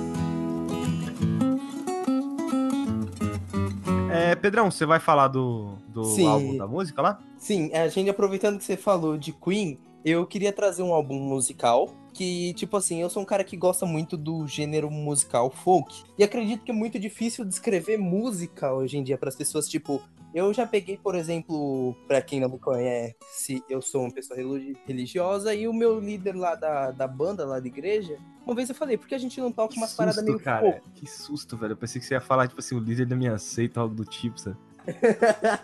Ficou muito estranho, sabe? Foi indo pra um rumo que eu não esperava. Ah, É, é, eu achei que ele ia falar o líder da minha rodinha de c... ok. E eu falei pra ele assim, cara, por que a gente não toca umas paradas meio puxada pro folk e tal? E, e ele simplesmente chegou, um cara que já convive com a música há mais tempo que eu, e falou, o que que é isso? Porque, tipo, hoje em dia, na realidade, a gente tá muito nessa vibe de, tipo, os gêneros que fazem sucesso aqui no Brasil é necessariamente o sertanejo, o funk, o pop coreano e o pop americano. É o que faz sucesso aqui no Brasil. Então, os outros gêneros acabam ficando meio que apagados aqui. E eu sou um cara que eu gosto muito de acústico. Eu gosto de simplesmente ouvir os instrumentos. Eu não gosto muito dessa parada de tipo shows megalomaníacos. é, guitarras com, com, com diversos pedais alterando ela. Eu não gosto muito disso, sabe? Eu gosto simplesmente pegar, sei lá, uma galerinha, um maluco tocando violão, um cara lá no carrom fazendo lá a percussão dele e já era, sabe? O, e o folk ele é um gênero musical muito interessante, porque ele não veio, ele é muito famoso nos Estados Unidos, mas as origens dele ainda são muito incertas. Então, ele é um gênero que se caracteriza muito por ele ser uma coisa meio natural, sabe? O Ele é folk muito- tem muita diferença do funk? Total, total. O folk, ele é um gênero que você vai ouvir muito mais uma voz, um instrumento, ou uma voz e dois instrumentos. Não tem uma bagunça sonora muito grande. Então, normalmente você vai ouvir praticamente uma voz, um violão, um banjo, uma voz, um violão, uma voz, um piano, talvez. Você diria que o tema de The Last of Us, então, ele é meio que folk? Sim, O banjo é e um tal? pouco, sim, ele é um pouco puxado pro, pro folk. Uma, eu não dá pra caracterizar muito bem o country porque ele não tem aquela parada meio se eu falar coisas assim mais complexas, é, eu acho que o pessoal não vai entender, então nem vou citar o Bluegrass. Mas o tema de The Last of Us, sim, ele tem uma pegada muito folk. E, tipo, o folk, ele é um estilo mais natural. Então, você... Eu, por exemplo, eu usei muito o folk pra mim. Eu conheci o folk em 2016. E era um ano que aconteceu a primeira história de desgraça que eu contei aqui pra vocês. E foi também um ano que eu comecei a ter ataques de ansiedade, eu comecei a ter uns problemas maiores com meu TDAH, e foi o ano que eu comecei a ter problemas com depressão. E o folk foi um gênero que me ajudou muito com isso, porque ele sendo uma coisa mais natural, mais intimista, ele normalmente é um gênero que mais poético, eu diria, e ao mesmo tempo que tem uma capacidade de te acalmar muito grande. Então, é, eu queria falar aqui basicamente do meu álbum favorito de folk, que não é necessariamente do meu artista favorito. Um dia eu vou trazer Keaton Hanson pra cá, mas o, o álbum perfeito para se começar a ouvir folk é Woodland, do The Paper Kids. Woodland é um álbum maravilhoso. Ele, ele é peculiar porque ele tem lá a sua tracklist lá, só que a música mais famosa daquele álbum é uma faixa bônus, que nem era pra estar no álbum necessariamente. E é tipo a música mais famosa deles, que eu cheguei até a mostrar pro Rafael, que é, o, que é a Bloom. É uma música. Nossa, velho, essa música é muito foda. Exatamente! É uma música linda demais, ela é calma. E você, se você simplesmente põe ela no ouvido, fecha os olhos, velho, você começa a imaginar a natureza à sua volta e a pessoa tocando violão. E, velho, velho, parece, parece uma música que tocaria no realmente velho. Eu gosto bastante dela. sim, Peraí, é, é, Pedrão, você assistiu Your Mother? Sabe aquela música da viagem? qual? É 500 Miles. É, essa daí. Eu não lembro. Quando eles vão viajar, meio que o tema que... É, I would walk 500 miles. Eu acho que essa aí seria mais puxada pro indie. Vou tentar um Mas Your Mother tem uma relação muito grande com, com folk em si. Eles têm várias brilhas nele que tem folk em si. Uma, a música, eu acho engraçado que a música de, de vamos dizer assim, tentar fazer um filho do, do Marshall e da Lily é um folk. Ah, não lembro. Só que é um folk puxado mais pro country. Então, tipo, ele chegou lá, então, tá, tá tudo preparado, temperatura, cama, música tema. Aí ele bota e tá lá um banjo lá tocando. É uma parada, assim, que o folk normalmente é pra ser mais calmo, mas quando ele pega uma parada mais country, ele fica mais dançante. Mas o folk em geral, ele é um gênero mais intimista. E Woodland, ele tem uma música em especial aqui. Deixa eu até pegar a tracklist daqui, senão eu vou acabar esquecendo. eu ouvi muito esse álbum, principalmente quando eu ia pro trabalho para poder me acalmar e quando eu voltava também. E tipo, é Bloom realmente é a música mais especial dele mas House, acho que é, é difícil. House você House Seixas, é. Ah, não. É Halcyon, acho que é. Deixa eu ver ainda.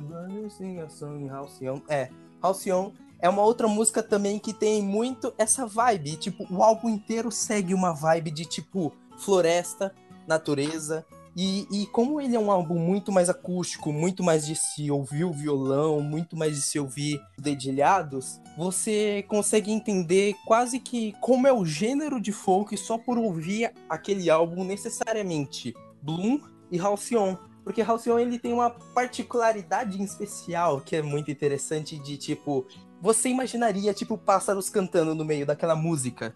Ela tem um climinha assim bem interessante. A voz, ela é muito leve, ela é carregada de uma calma muito grande. Então você vai ouvindo o vocalista e vamos dizer assim a segunda voz, o back vocal, é necessariamente trazendo os trechos da música com uma certa tranquilidade. Então, tipo, você nunca vê uma coisa meio agressiva nesse álbum.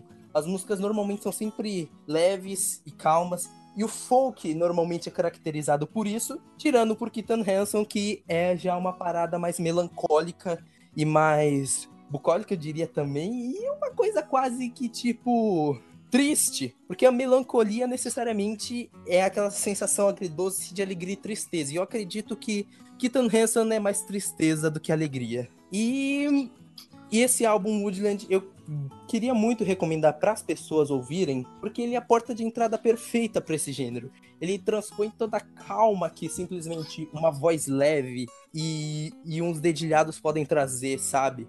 Ele é literalmente aquele álbum para você ficar imerso, sabe? Quando você simplesmente quer descansar, colocar os fones de ouvido e se desligar do mundo. O, o Rafael, ele, como quando eu falei agora há pouco, ele gostou de Bloom. É, Rafael, o que, que você achou quando eu vi quando eu mostrei essa música para vocês, para você e pro Skyper, quando eu toquei aqui no server? Ela era calma, ela era ela não falava sorte, tristeza ou amor, ou raiva. Ela era simplesmente era calma. E tipo assim, ela calma, suave. É, é o que eu preciso em alguns momentos. Tipo assim, é, é realmente aquela música. Aquela música me, me traz um, um ar de paz e serenidade. E tipo assim, cara, é, essa música em especial é muito interessante porque dentre todos os folks que eu já ouvi, ela é um dos mais rápidos, sabe? O, o, o dedilhado inicial, eu, te, eu tô tentando aprender ele no violão. Bicho, você tem que fazer umas 30 coisas por segundo para poder sair só a primeira parte daquele dedilhado. São dois violões combinados e eles tocam super rápido. E mesmo sendo veloz, ainda continua calmo e nunca transpõe agressividade, sabe? Então, Bloom é uma coisa muito especial. Ao contrário de Halcyon, que é bem leve, que o dedilhado dele é bem calmo, é bem lento. O da Bloom não. É um. Os violões que estão tocando são super rápidos, mas a voz tá lá calma. Ela tá lá tranquila, seguindo um ritmo bem lento. Então, é uma música muito interessante para ser estudada. Eu acho que esse álbum inteiro é perfeito, ele é contido e, e tipo, cara, você faz a experiência de um dia ir naqueles parques que tem bastante árvore, sentar na sombra de uma árvore e ouvir realmente esse álbum. E, e ver se você não fica imerso. Eu fui para um parque daqui de São Paulo e fiz esse experimento. E velho do céu, a experiência de imersão que esse álbum traz é uma parada sensacional. E eu acredito que por todos esses fatores, é, Woodland é um álbum perfeito para se apresentar alguém ao gênero do folk. Agora você pode voltar a falar, Skyper. tô vivo, eu tô vivo. Você tá vivo. Porque eu não entendo de música, cara. Eu realmente eu não, não entendo de música. Tipo, eu escuto muita coisa boa. Ainda bem, ainda bem. Música é ambiente de droga. A única coisa. Não, droga já usei. É, mas a única coisa de música. Eita! Eita! A única coisa de música, assim, que escutei, acho que recentemente, que explodiu minha cabeça foi Hamilton, né, cara? Então.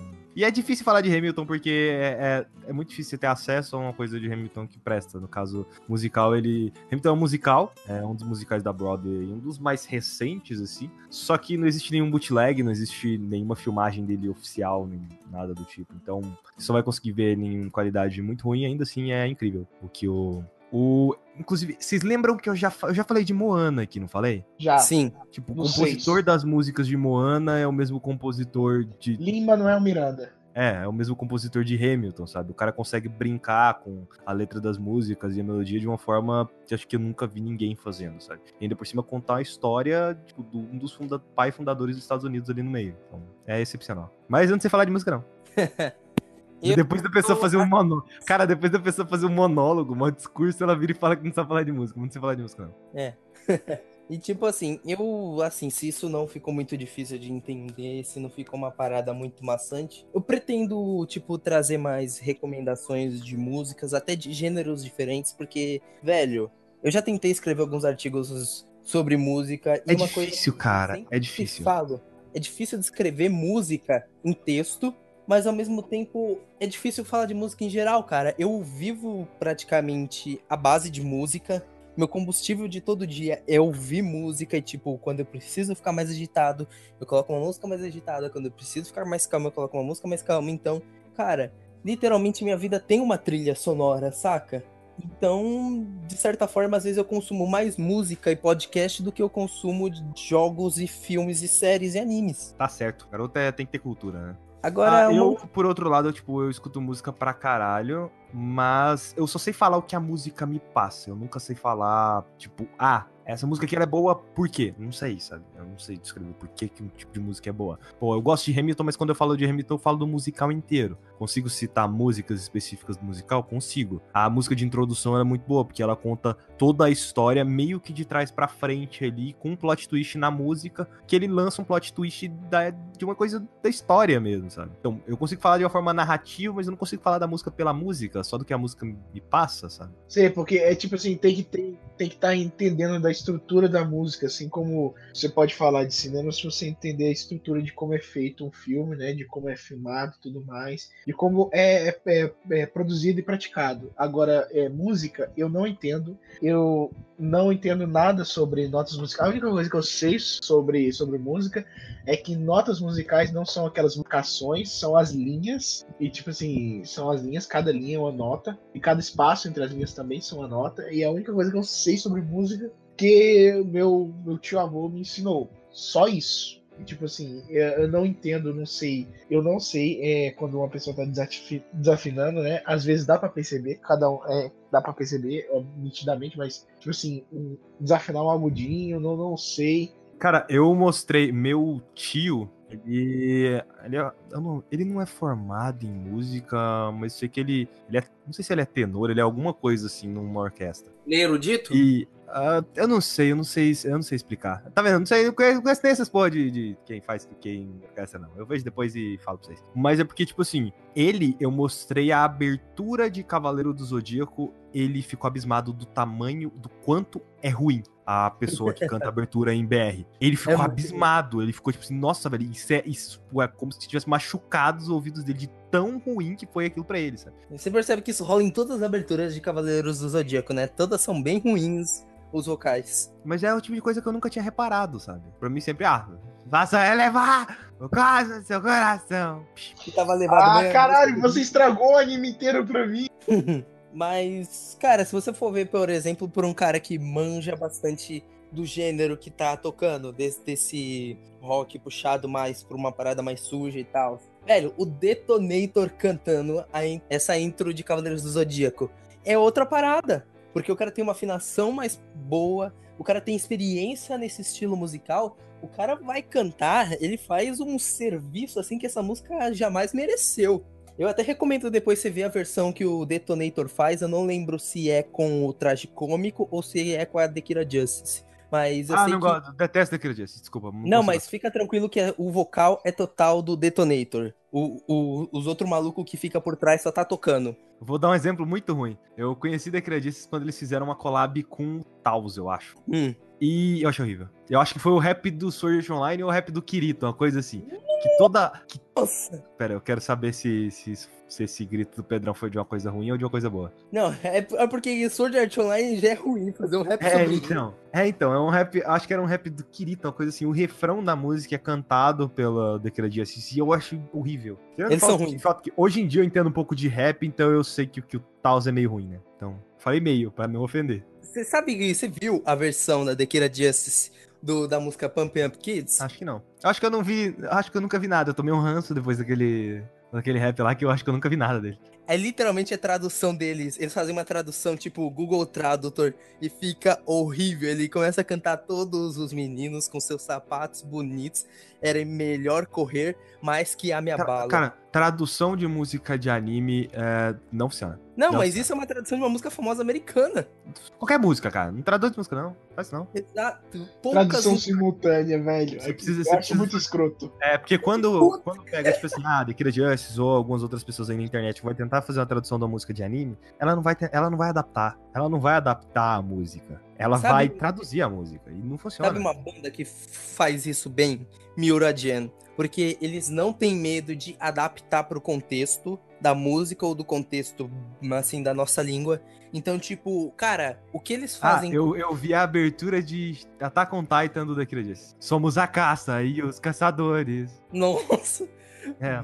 Meu Deus. Agora, olha só a Shinzo, a Sasageyo da Miura Gen pra você ver Me manda depois que eu como é vejo. incrível. Tipo, existem uma diferença muito grande entre traduzir e adaptar, sabe? A própria Cara. abertura do Noragami ficou muito boa. E, tipo, o refrão da, da música no japonês seria mais ou menos tipo, e eu digo Hey Kids e, e vai indo pra frente. Isso fica ruim no português, sabe? Tipo, o cara vai cantar, eu digo Hey Kids, e, e fica estranho. Aí o que, que os caras fizeram? Eles chamaram uma menina que tem uma experiência em adaptar músicas e eles colocaram um refrão, tipo, uma parada que ia combinar com o ritmo, com, com tipo, a subida da música.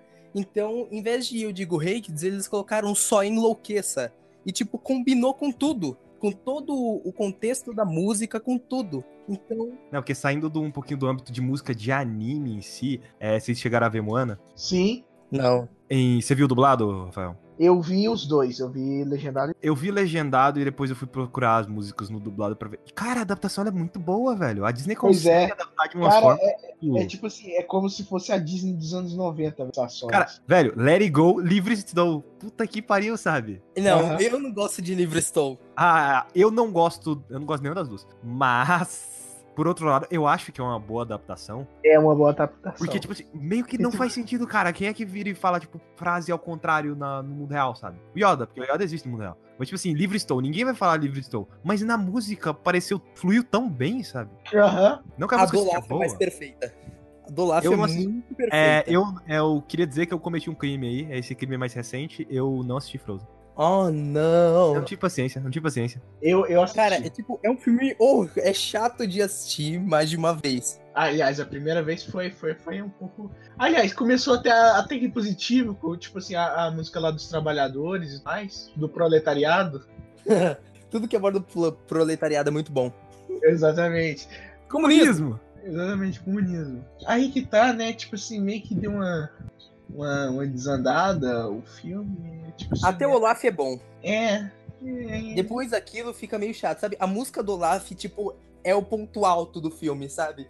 Você tá, tipo, se divertindo pacas, aí ele canta que quer fazer o que a neve faz no verão, aí você tá tipo, uou, ele é muito idiota porque ele não sabe o que ele tá falando, mas essa música é muito legal, eu quero cantar junto. A única coisa que eu sei do Olaf é o rap do Taos. que é tipo. É, acho que era Sub-Zero versus. Não, não. Eu sei que era um rap que tinha uma galera que era de poder de gelo, e depois tinha uma galera que era. E teve um outro rap que era uma galera com poder de fogo, sabe? Uhum. Tipo, eu, eu lembro que o início era. Oi, eu sou o Olaf, boneco de neve no rap. Sei lá o que, sei lá o que, sei lá o que, começava assim. É bom ver coisa ruim, cara. Coisa ruim é bom de ver também. A única coisa que eu lembro do Olaf é que ele era o Fábio Porchat na dublagem. E ficou perfeito. Esse é o mais Pois bizarro. é, né? Ele ficou perfeito no personagem, velho. Quem diria? Pois é, é, é tipo assim, todo mundo, todo mundo pensa, nossa, vamos ter lá, Luciano Huck feelings all over again. Não, enrolado. mas uma coisa é você pegar a porra de um apresentador de TV, outra coisa é você pegar um ator. Aí é que tá. É, porque ele é um ator de comédia, ele já tá acostumado com o tipo de personagem que o Olaf seria. Uhum. Mas, de qualquer forma, né, o Luciano Huck já tinha feito um filme também. Ah, Pedrão, não é porque você faz um filme que você é considerado um ator, tá? É, eu sei, mas a, a Ei, DRT... pera, pera. Luciano Huck também fez um- uma ponta em Mulheres Brasileiras, aquela série excelente. Grande, Luciano Huck. Não, é, ver? tipo, ele trai a Angélica no. Ele trai a Angélica na série. O melhor exemplo disso é o nosso grande amigo Alexandre Frota. Fez filme também, um monte. Hoje em dia é deputado. Porra, é verdade, velho. Não, isso tá me lembrando, sabe o quê? Uma outra indicação que eu já ia querer fazer pra terminar isso aqui, cara. Tá, vai a última. O Anticast. E Comunismo!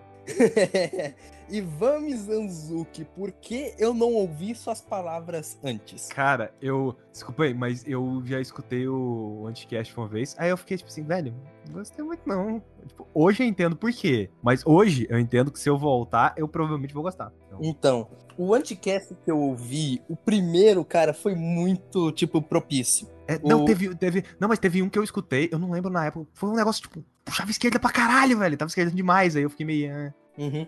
E o, eu acho engraçado, porque o Ivan Mizanzuki, ele é mais uma parada meio reformista, então ele não é um cara que, tipo, apoia o comunismo, ele não é esquerdalha ou coisa que, Não, tipo, Eu fala. sei, eu falo, eu falo, tipo assim, é, Anticast tem viés de esquerda, não é um podcast esquerda, esquerda radical de forma nenhuma, sabe? Sim, ele não é extrema esquerda, mas sim, ele tem viés. Ele- Ele, tem um pouco, tipo, bate um pouco com a minha opinião, que, tipo, Comunismo! existe uma certa... Não, existe uma certa Opa, forma pera aí, que porra é essa?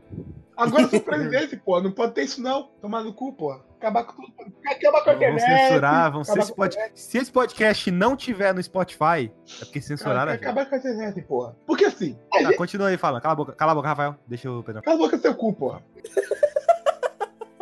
Vai, Pedrão, Bate que eu bato de novo, bate que eu bato de novo. vai, Pedrão. Ok, e tipo, o Anticast, eu foi um episódio muito é, muito específico que eu assisti, que eu ouvi, que foi um que eles foram chamados, o, o Ivan Mizanzuki e o João do Decréptos e Revolution foram chamados para dar uma palestra numa faculdade. E tipo, quando eles foram chamados, eles foram chamados com meses de antecedência e eles estavam com algumas pautas para discutir. Só que o dia da palestra em si foi, se eu não me engano, um ou dois dias depois da vitória do Bolsonaro. Hum. Então a pauta mudou completamente. Ah, é, porra. Censurando o comunismo. É porque o foda do Anticast é que, assim, é, o Anticast ele é o tipo de, é, de podcast que, velho, são poucos os episódios dele que não morrem. Exato. É, muitos episódios são pautados no que tá acontecendo agora, né? Então, pô, eu já Sim. tenho muito tempo que não escuto Anticast, então.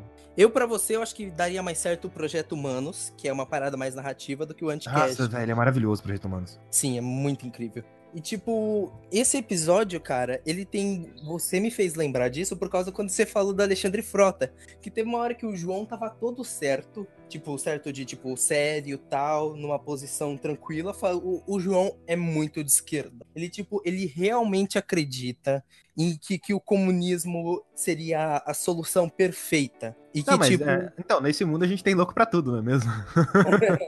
Não, mas é sério, é bom você ter pessoas que têm um viés diferente do seu. Sim. E, e- e é engraçado, porque. é Exatamente, porque você precisa de pessoas pra torturar. Senão a vida não teria graça. Continua, Pedrão. Ok. E, tipo, o, o Ivan e o João, eles têm opiniões completamente diferentes. Não completamente, mas algumas eles concordam e outras não. Então você vai ver ali, por exemplo, eles falando de alguns temas, eles dando dados, eles falando de coisas que eles já estão vendo, como uma discussão que tá rolando não só no Anticast, mas em, na família B9 de podcasts, na, na Half-Death também. Tipo, geral tá falando sobre o jornalismo tá passando por uma crise. E aí, o jornalismo geral, né? Geral, não só tipo jornalismo é, investigativo, político, não, todo. o de games, tudo, porque os games tá sofrendo de simplesmente talvez o incentivo nacional possa acabar e, e, e simplesmente a gente já tá vendo que o nosso presidente já tá ameaçando portais como lugar, é, jornais como a Folha e tipo ameaçando já tirar o incentivo governamental para os jornais. Então tá tendo muito essa conversa de simplesmente de tipo precisamos apoiar os jornais que a gente confia, os jornais que a gente É, simplesmente É, eu não discordo, não discordo de você tirar verba pública disso aí. É, porque, velho, foda-se, cara. Privatiza tudo e pau no cu de todo mundo. Isso, pra mim, sabe? Eu acho que um jornal, ele deveria ser isento de qualquer tipo de incentivo do governo. É porque se você tem um incentivo ali, você vai fazer de tudo pra não falar mal daquilo ali. Então, né? Entendeu? Então acaba sendo um problema. Aí você vai ter um jornal enviesado, que é a pior coisa que existe. Sim, Estadão tá morto pra todo mundo, o IG tá morto pra todo mundo. E, tipo, velho, é uma coisa interessante porque, tipo, o... outra coisa que tá sendo muito abordada é as paywalls. Que, tipo, eu, por exemplo, eu fiquei... fico muito pistola quando eu vou ver alguma coisa na Folha e aparece lá que eu preciso ter uma assinatura da Folha eu poder ver aquela matéria. Não, cara, eu nem entro. É, eu tava usando, recentemente eu passei a usar o aplicativo de notícias da Google. E quando aparece alguma coisa do Estadão ou da Folha, eu já bloqueio. Não, não quero. Eu não quero que apareça. Simples, eu não quero que apareça nada da Folha e nada do Estadão. Porque eu sei que se eu clicar, ah, vou ver três matérias de paywall. Exato. E, tipo, o paywall é uma parada muito ruim. E, ao mesmo tempo, a gente tá num- numa época que, tipo, velho, quais jornais a gente apoia se apoiar? Porque, realmente, apoiar alguma coisa hoje em dia é difícil. A gente já... Alguns já apoiam seus criadores de conteúdo favoritos.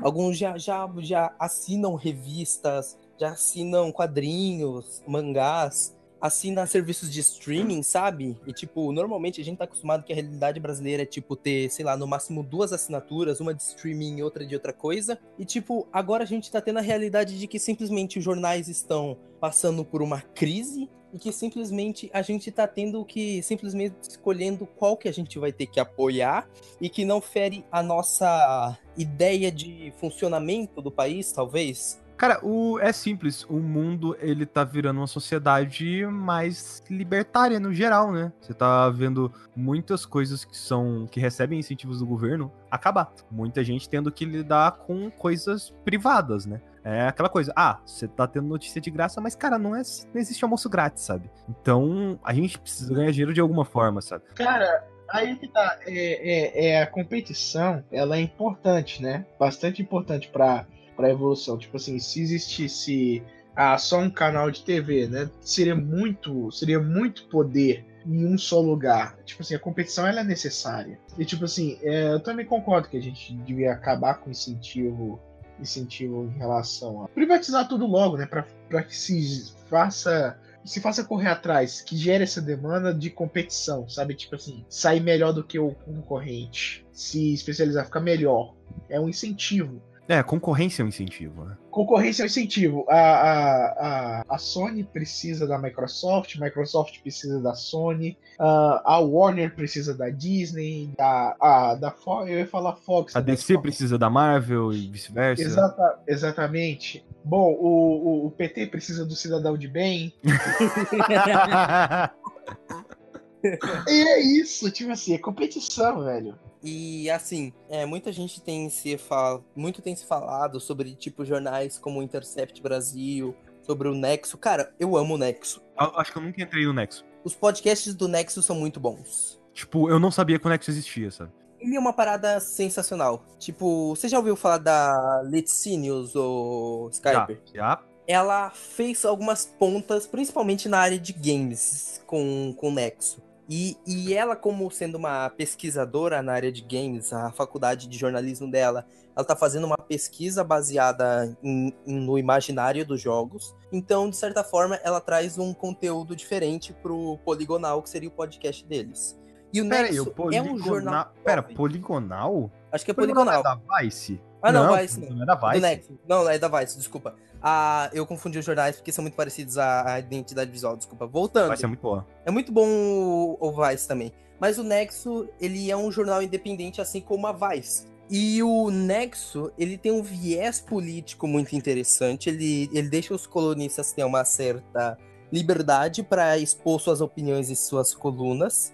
E, tipo assim, o, o máximo, a máxima do Nexo realmente é a liberdade de expressão de seus colunistas. E, tipo, é um, é um lugar assim que, tipo, por exemplo, eu recomendo muito o Skyper. Você dá uma olhada no feed deles de podcast do Politiques. É um ótimo podcast. Eles estão também com, uma, com alguns programas musicais ensinando um pouco sobre a história da música, então eu acredito que você pode aprender um pouco. Eu, por exemplo, aprendi muito sobre Tropicalia com, com eles. Então, tipo, o Nexo ele é bem formativo. Em compensação, Intercept Brasil é uma parada mais investigativa. Então, por exemplo, eles têm umas matérias, uns furos de reportagem, tipo, sensacionais. Eles não são tanto da coluna opinativa, mas os caras, tipo, é aquele jornalismo investigativo ferrenho. E tem sido difícil, sabe? Você, tipo, ok, eu vou, por exemplo, um exemplo. Eu vou apoiar a Vice, que é mais geek, jovem. Eu vou apoiar o, o Intercept Brasil, que é investigativo. Eu vou apoiar o Nexo ou eu simplesmente vou ficar olhando para a degradação dos jornais e simplesmente ficar quieto, sabe? Tudo bem, o incentivo acabando.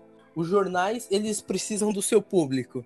Se os jornais que têm um viés político diferente ao político, ao, ao viés do nosso atual presidente, a gente tá simplesmente tendo, correndo o perigo de uma alienação geral. Não necessariamente, porque sempre tem pessoas ao redor daquilo. Você pode ver, cara, durante toda essa época do PT, por mais que você tenha pessoas apoiando o PT até hoje em dia, falando que o PT nunca fez nada de errado, você tem pessoas, sim, que são contrárias àquilo, cara. O Bolsonaro Não, cresceu, a oposição cresceu por conta de cagadas que a galera fizer. E agora, as cagadas que o Bolsonaro fizer, só vai crescer ainda mais a oposição contra ele, sabe? Sim, mas, sim, isso cresce a oposição. Mas agora pensa no seguinte, por que certas ditaduras duraram? Eu tô lendo um livro, acho que chama Pós-Verdade. É um livro que ele de detalha o fenômeno da fake news nos Estados Unidos. E o jornalista que escreveu aquele livro, ele escreveu um pouco depois das eleições do Trump e do Brexit. E tipo, você perceber que simplesmente a pós-verdade se tornou uma parada tão insana, a fake news se tornou uma parada tão insana, que simplesmente algo que você vê no WhatsApp tem se tornado mais importante do que o que você vê num jornal, comprovando com fontes e cheio de coisa. E simplesmente uma corrente que te passa no WhatsApp de que quando você votar no Bolsonaro, você tem que escrever B17 e mandar foto para um e-mail, porque obviamente estão fraudando as urnas. Cara, a gente tá caminhando pro, pra simplesmente. A gente já tá, na verdade. A gente tá vivendo.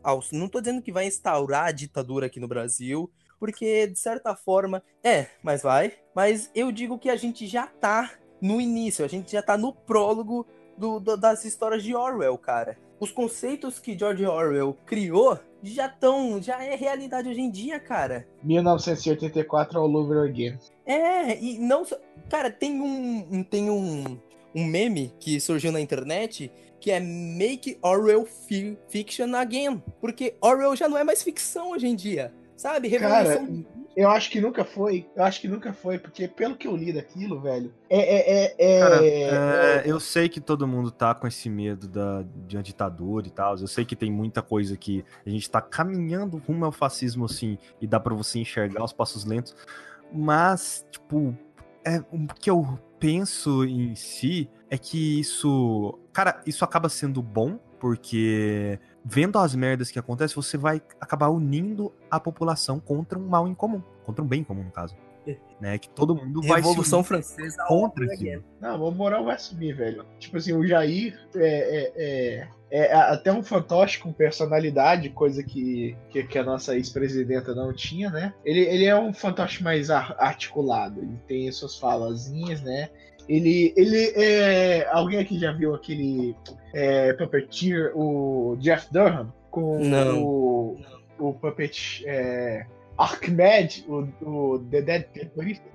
Fantoche. Cara, o Archimed é tipo assim, ele. A, as pessoas começaram a conhecer o, o, Jeff Durham só por causa do Archimed, que ele é um personagem que ele é um terrorista morto. E tipo assim, ele é muito engraçado o, o monólogo toda a lore do, do Archimedes, The Dead Terrorist. E tipo assim, o, o, o Jair, ele é um fantoche com personalidade, ele tem, ele tem as suas falas. Tem mais que se fuder e pronto, acabou, porra. É, é tipo assim, é isso. É, é, é, Toda a essência dele pode ser transmitida numa simples animação, como zumbis em Mas Brasília. aí que tá igual. É, porque é, essa coisa do fascismo a gente consegue ver crescendo, porém, tem um porém muito grande. A oposição tá muito forte, cara. Oposição contra ele, não tô falando só no Senado, em relação a vários, tem várias pessoas de esquerda que se elegeram lá, não. Tô falando da oposição no geral. Saiu aquela notícia lá de que o, que o Bolsonaro antes tinha convidado lá um cara lá pra ministro, eu esqueci o nome do cara. Que aí depois veio, a- que aí foi falar, ah, então você vai colocar um cara que tá envolvido com caso de corrupção aí à tona? Tipo, na hora voltou atrás, cara. É a mesma coisa do Temer. Toda proposta que o Temer fez, tudo que o Temer fez, o povo reclamava e voltava atrás. Tudo. Porque, porque, tipo assim, cara, o, brasi- o brasileiro, ele tá cansado das coisas que tá acontecendo. Ele tá cansado. Se a porra do Bolsonaro fizer bosta, cara, você pode ter certeza que na semana seguinte tira esse cara do poder. Você pode ter certeza. Aí o general Mourão assume. Aí fudeu, velho. Aí fudeu. Aí fudeu.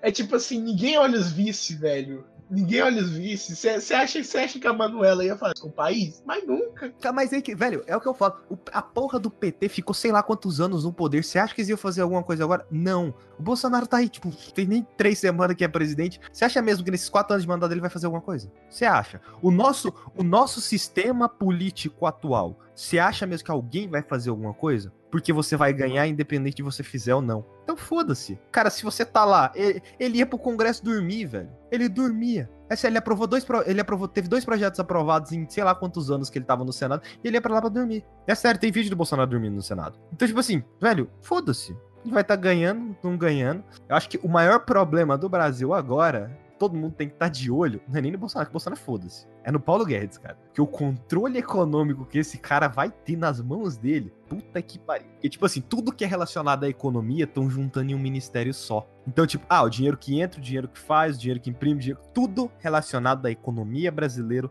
vai estar em um lugar só, nas mãos de um cara só. Pode ser uma cagada gigante. Pode ser uma coisa boa, mas pode ser uma cagada gigante. Aí que é um problema. Agora pensa no seguinte, é a única coisa boa de verdade dessa eleição. O povo, por exemplo, uma coisa que, que é discutida bastante naquele anticast é Ok, você é de esquerda, vo- vo- você quer falar sobre os seus amigos que têm um viés de direita, sobre os perigos do fascismo, sobre pautas identitárias, essas coisas. A partir do momento que você fala palavras como periferia, cisgênero e, e, e essas palavras assim mais difíceis, mais assim complexas, já vai na hora você não vai conseguir uma conversa, porque você simplesmente o cara de direita que votou no Bolsonaro, você acha que ele vai querer ouvir alguém que, que fala essas Ah, coisas? mas aí que tá. O Rafael, o Rafael conheceu. O Rafael conheceu. Você conheceu o, o PM, né? Sim, conheci. Ele, ele chegava aqui em casa gritando Bolsonaro. Aquele cara, ele fez campanha ferrenha pro Bolsonaro. Tipo assim, de mandar um monte de coisa pra todo mundo no WhatsApp, de falar pra todo mundo mesmo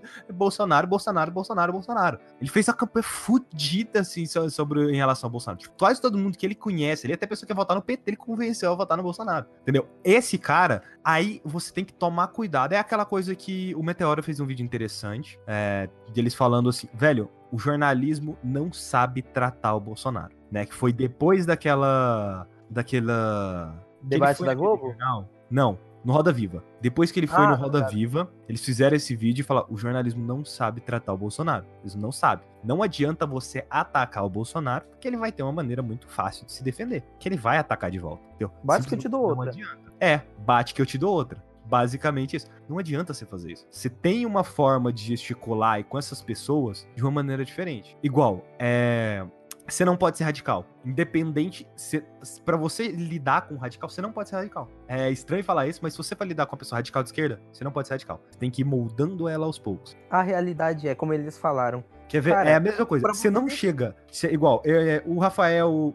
Tá com o Rafael, foda-se. Mas, tipo, vamos pegar uma pessoa que ela é mais ou menos, ela é centro. Se você chegar pra ela falando imposto é roubo, e depois você vai explicar, essa pessoa vai entender. Se você chegar num radical de direita ou de esquerda falando que imposto é roubo, esquece. Você já perdeu a discussão. Você tem maneiras corretas de iniciar aquilo. Você vai falar, ah, então, é porque acontece isso, sabe? O carro que você tem. Então, o que que acontece se você não pagar a porra do. Qual é o nome daquela porra daquele imposto? O que que acontece se você não pagar o IPVA? Ah, então, o governo vai tomar seu carro. É por isso, essa é a lógica, porque depois que todo mundo fala, imposto é roubo, entendeu? Independente de como seja bem aplicado ou não, imposto é roubo pelo simples fato de o Estado estar tomando uma propriedade que ela é sua, né? E se você não pagar, você vai pra cadeia. E tipo, assim, é, isso é muito abordado naquele anticast, porque é exatamente o que você falou, você tem que saber como falar.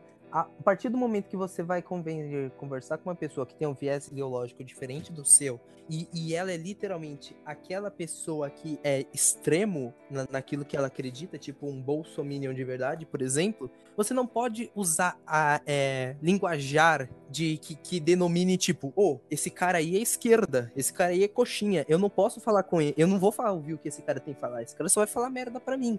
Então você tem que ser muito isento quando você vai abordar alguém pra falar sobre isso. Você já não pode chegar falando, ah, porque o Bolsonaro é racista, ah, porque o, o Bolsonaro é homofóbico, ah, porque essas coisas, porque essa pessoa simplesmente vai te ignorar Não, você tem que totalmente. chegar falando, olha, é porque assim, é o debate, o Bolsonaro mesmo. Pergunta pra uma pessoa dessa assim, por que o, Bolsonaro não vai em debate? Pô, a pessoa ela vai arranjar uma desculpa que ela vai achar que é boa. Ela vai arranjar uma desculpa que ela acha, ah, ele não vai em debate porque o PT vai acabar com o Bolsonaro. É, porque se você coloca uma pessoa que ela tem, estudou sei lá quantos anos, que entende pra caralho disso que é o Haddad, e você coloca contra o Bolsonaro pra debater, ele vai destruir o É Bolsonaro. você colocar um professor contra um militar. Quem vai ganhar em argumentação?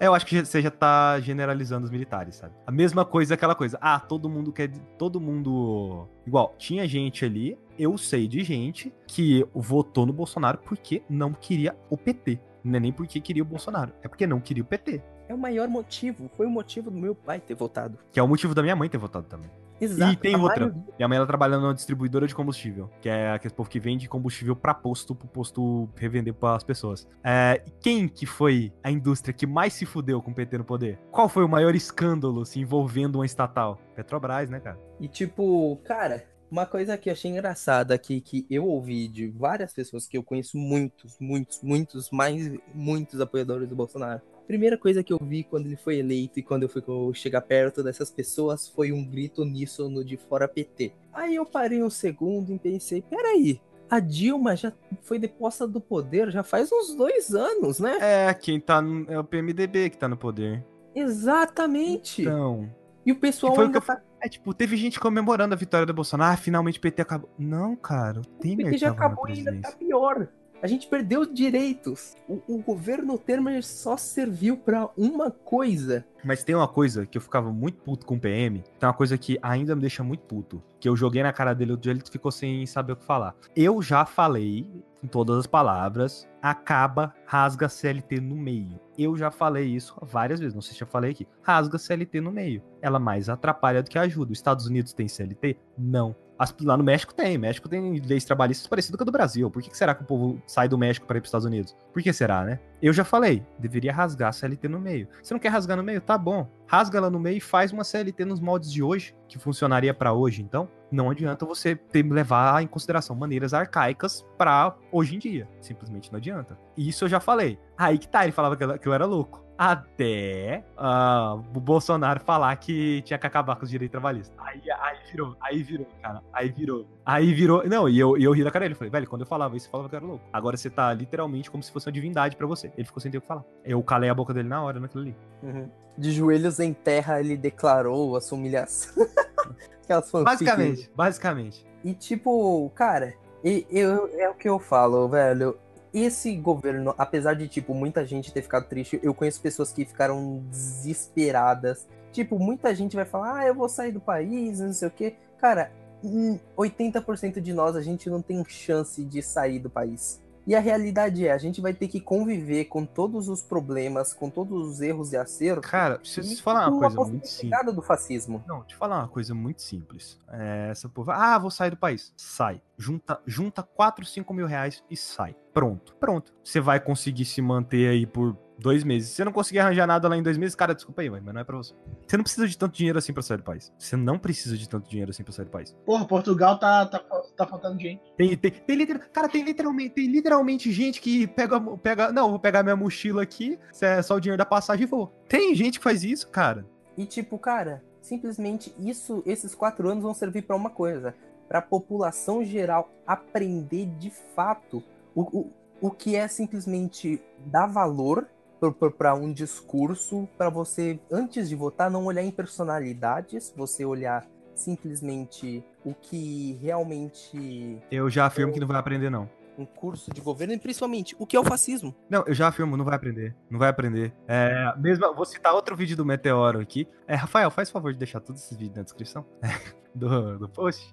Não, é sério, depois você pega lá e me pergunta. É, no caso, o vídeo em específico, eles falam sobre a insurgência que teve na Alemanha, isso pós Segunda Guerra Mundial, de que teve a queda do muro de Berlim. Uh, com a queda do muro, o que, que aconteceu? Houve uma crise muito fodida. Você estava misturando duas economias ali, né? Você estava misturando economias de um país que era mais de direita e um país que era mais de esquerda. Né? Então, coisa conflitante ali os dois. Aliás, tem um filme excelente sobre essa fase de transição que eu recomendo aqui, chamado Adeus Lenin. É excelente, pesquisem aí. Aí o que, que aconteceu? Desemprego estava em alta na época. Começou um discurso: queremos emprego, trabalhadores queremos emprego, queremos tra trabalhadores para os cidadãos. O discurso, de repente, ele deu uma virada. Ele começou, é, trabalhador, como é que era? Era algo tipo trabalho para cidadão alemão, uma coisa assim. Até que um dos líderes desse movimento usou um símbolo nazista. Ele fez aquele símbolo da mão para cima. Aí o movimento desandou. A humanidade ela não aprende. Ela não aprende até a história estiver quase lá. Quando estiver quase lá na bosta, aí ela aprende. Então, tipo, eu não acho que a gente provavelmente vai passar oito anos aí com o Bolsonaro no poder. Não, há, não duvido. Não duvido. Porque a gente passou oito. Passou quase oito anos aí com a Dilma no poder. A Dilma reelegeu, cara. Como? Tipo, como? Cara, a Dilma reelegeu. Não faz o menor sentido, sabe? E tipo, o que você fala é verdade, porque se o pessoal aprendesse realmente é, com o passado, essas coisas, sobre o fascismo, sobre é, restringir a liberdade de opinião, velho, o pessoal teria aprendido com a ditadura militar. Cara, as pessoas, as pessoas não aprendem. As pessoas simplesmente não aprendem. Mas eu entendo o lado do PM também. Porque o que, que acontece? Cara, militar, se você for levar em consideração, eles não têm quase direito nenhum aqui no Brasil. Tipo, você vai levar a profissão de militar em voga, eles não têm quase direito nenhum. Porra, que polícia passa hoje em dia com tanto, com a situação que tá a porra do, do Brasil, eu consigo entender. Ao mesmo, a mesma coisa, eu consigo entender porque minha mãe nunca votaria no Haddad, né? Por conta dessa questão que aconteceu com o combustível que afetou diretamente a profissão que ela tava. Então, tipo, você consegue, quando você vê mais a fundo, você consegue ver, você percebe o lado das outras pessoas. Você vê que nem todo apoiador do Bolsonaro, por mais ridículo que seja, ele não é tão ridículo assim. Ele tem algum motivo para que ele tem alguma coisa que levou ele aqui. E, é, ele tem um ponto. Basicamente isso. É, ele tem um ponto e ele tem uma justificativa. É, não é como se o mundo real fosse fantasia, onde. Ah, é vilão porque é vilão. Não, é vilão porque tem alguma coisa ali, tem alguma motivação. E não necessariamente que seja um vilão. Talvez ele pense do mesmo jeito que você, só que ele só tá tentando ir por outro caminho. Que no final, todo mundo é cidadão brasileiro, Drago. E todo mundo quer a mesma coisa. Todo mundo quer ser o Canadá.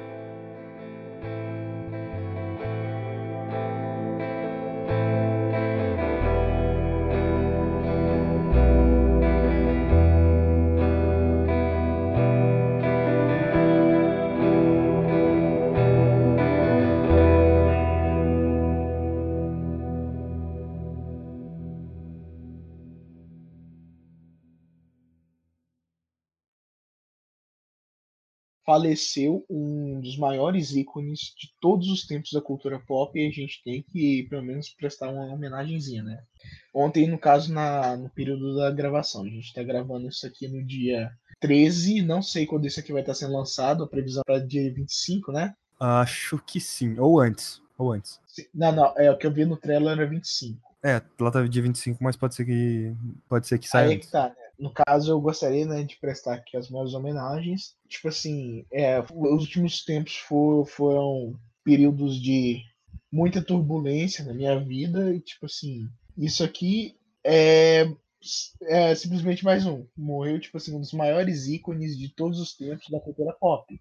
O Stan Lee faleceu aos 95 anos, quase quase lá no centenário, chegou bem perto, tipo assim, é, é um ícone que, que vai, sim, vai, vai fazer muita para mim, para muita gente, e agora, tipo assim, todo todo o legado que ele que ele deixou, né, possibilitou muita gente de de, de, por exemplo, se entreter, sair da merda. Tipo assim, ele fez muita coisa positiva. Então, espero que pelo menos, né, a gente continue honrando esse legado e dando continuidade, né, a tudo de bom que, que ele deixou pra gente. É, cara, É, tipo, não é a coisa que pegou todo mundo de surpresa, porque o Stan Lee ele já tava passando por, por alguns problemas de saúde, né? Querendo ou não, pô. Cara, 95 anos, velho. Stan Lee viveu bem pra caralho, sabe? Não era só problema de saúde, tipo assim. É, é, ele chegou, se chegou numa fase em que, tipo assim, você começa a perder as pessoas da sua vida e simplesmente uma hora acaba levando você. Tipo assim, é, ano passado ele tinha perdido a esposa e, e o filho, e Steve Ditko morreu esse ano também. Tipo assim, era, era, foi, um, foi co-criador dele com o Homem-Aranha. Tá ligado? Em relação ao Homem-Aranha, tipo assim chegou, num, chegou numa fase que, tipo assim, não é só a debilidade física, mas é, é, é sentir que, tipo assim, que, que, que as pessoas que, que você ama se foram também chega, chega a sua hora. Aí chegou, chegou num. Chegou nesse ponto. É, tipo, e é aquela coisa, cara, 95 anos, velho. Stanley viveu pra caralho, viveu bem pra caralho, sabe? Ele viu todo o legado dele. Tipo, tem muita gente que não vê tudo que fez, cara. O Bob Kane mesmo, o, o criador do Batman, e o Bill Finger ainda por cima, que durante anos não foi acreditado como criador do Batman, a maioria deles não viu que o legado dele se tornou. Pô, o Stanley viu, o Stanley ele tava lá, cara. Velho, a vida do Stanley, tipo, muita gente queria ter uma vida igual aquela, sabe? Uhum. Tipo assim, o legado, o legado dele é, é, tava lá. É porque tem aquela coisa de. É, geralmente tem, tem aquela frase até mesmo citam em Hamilton, que é geralmente quem ganha é que conta a história. E, tipo, o Stanley não precisou de ninguém para contar a história dele, ele mesmo contou a própria história, sabe? Pois é. Vai fazer falta a todos nós. É, mas eu realmente queria muito que alguém fizesse uma biografia dele em quadrinho. Não sei se já tem. Hum, eu só espero que o Brian Singer não dirija o filme da vida dele.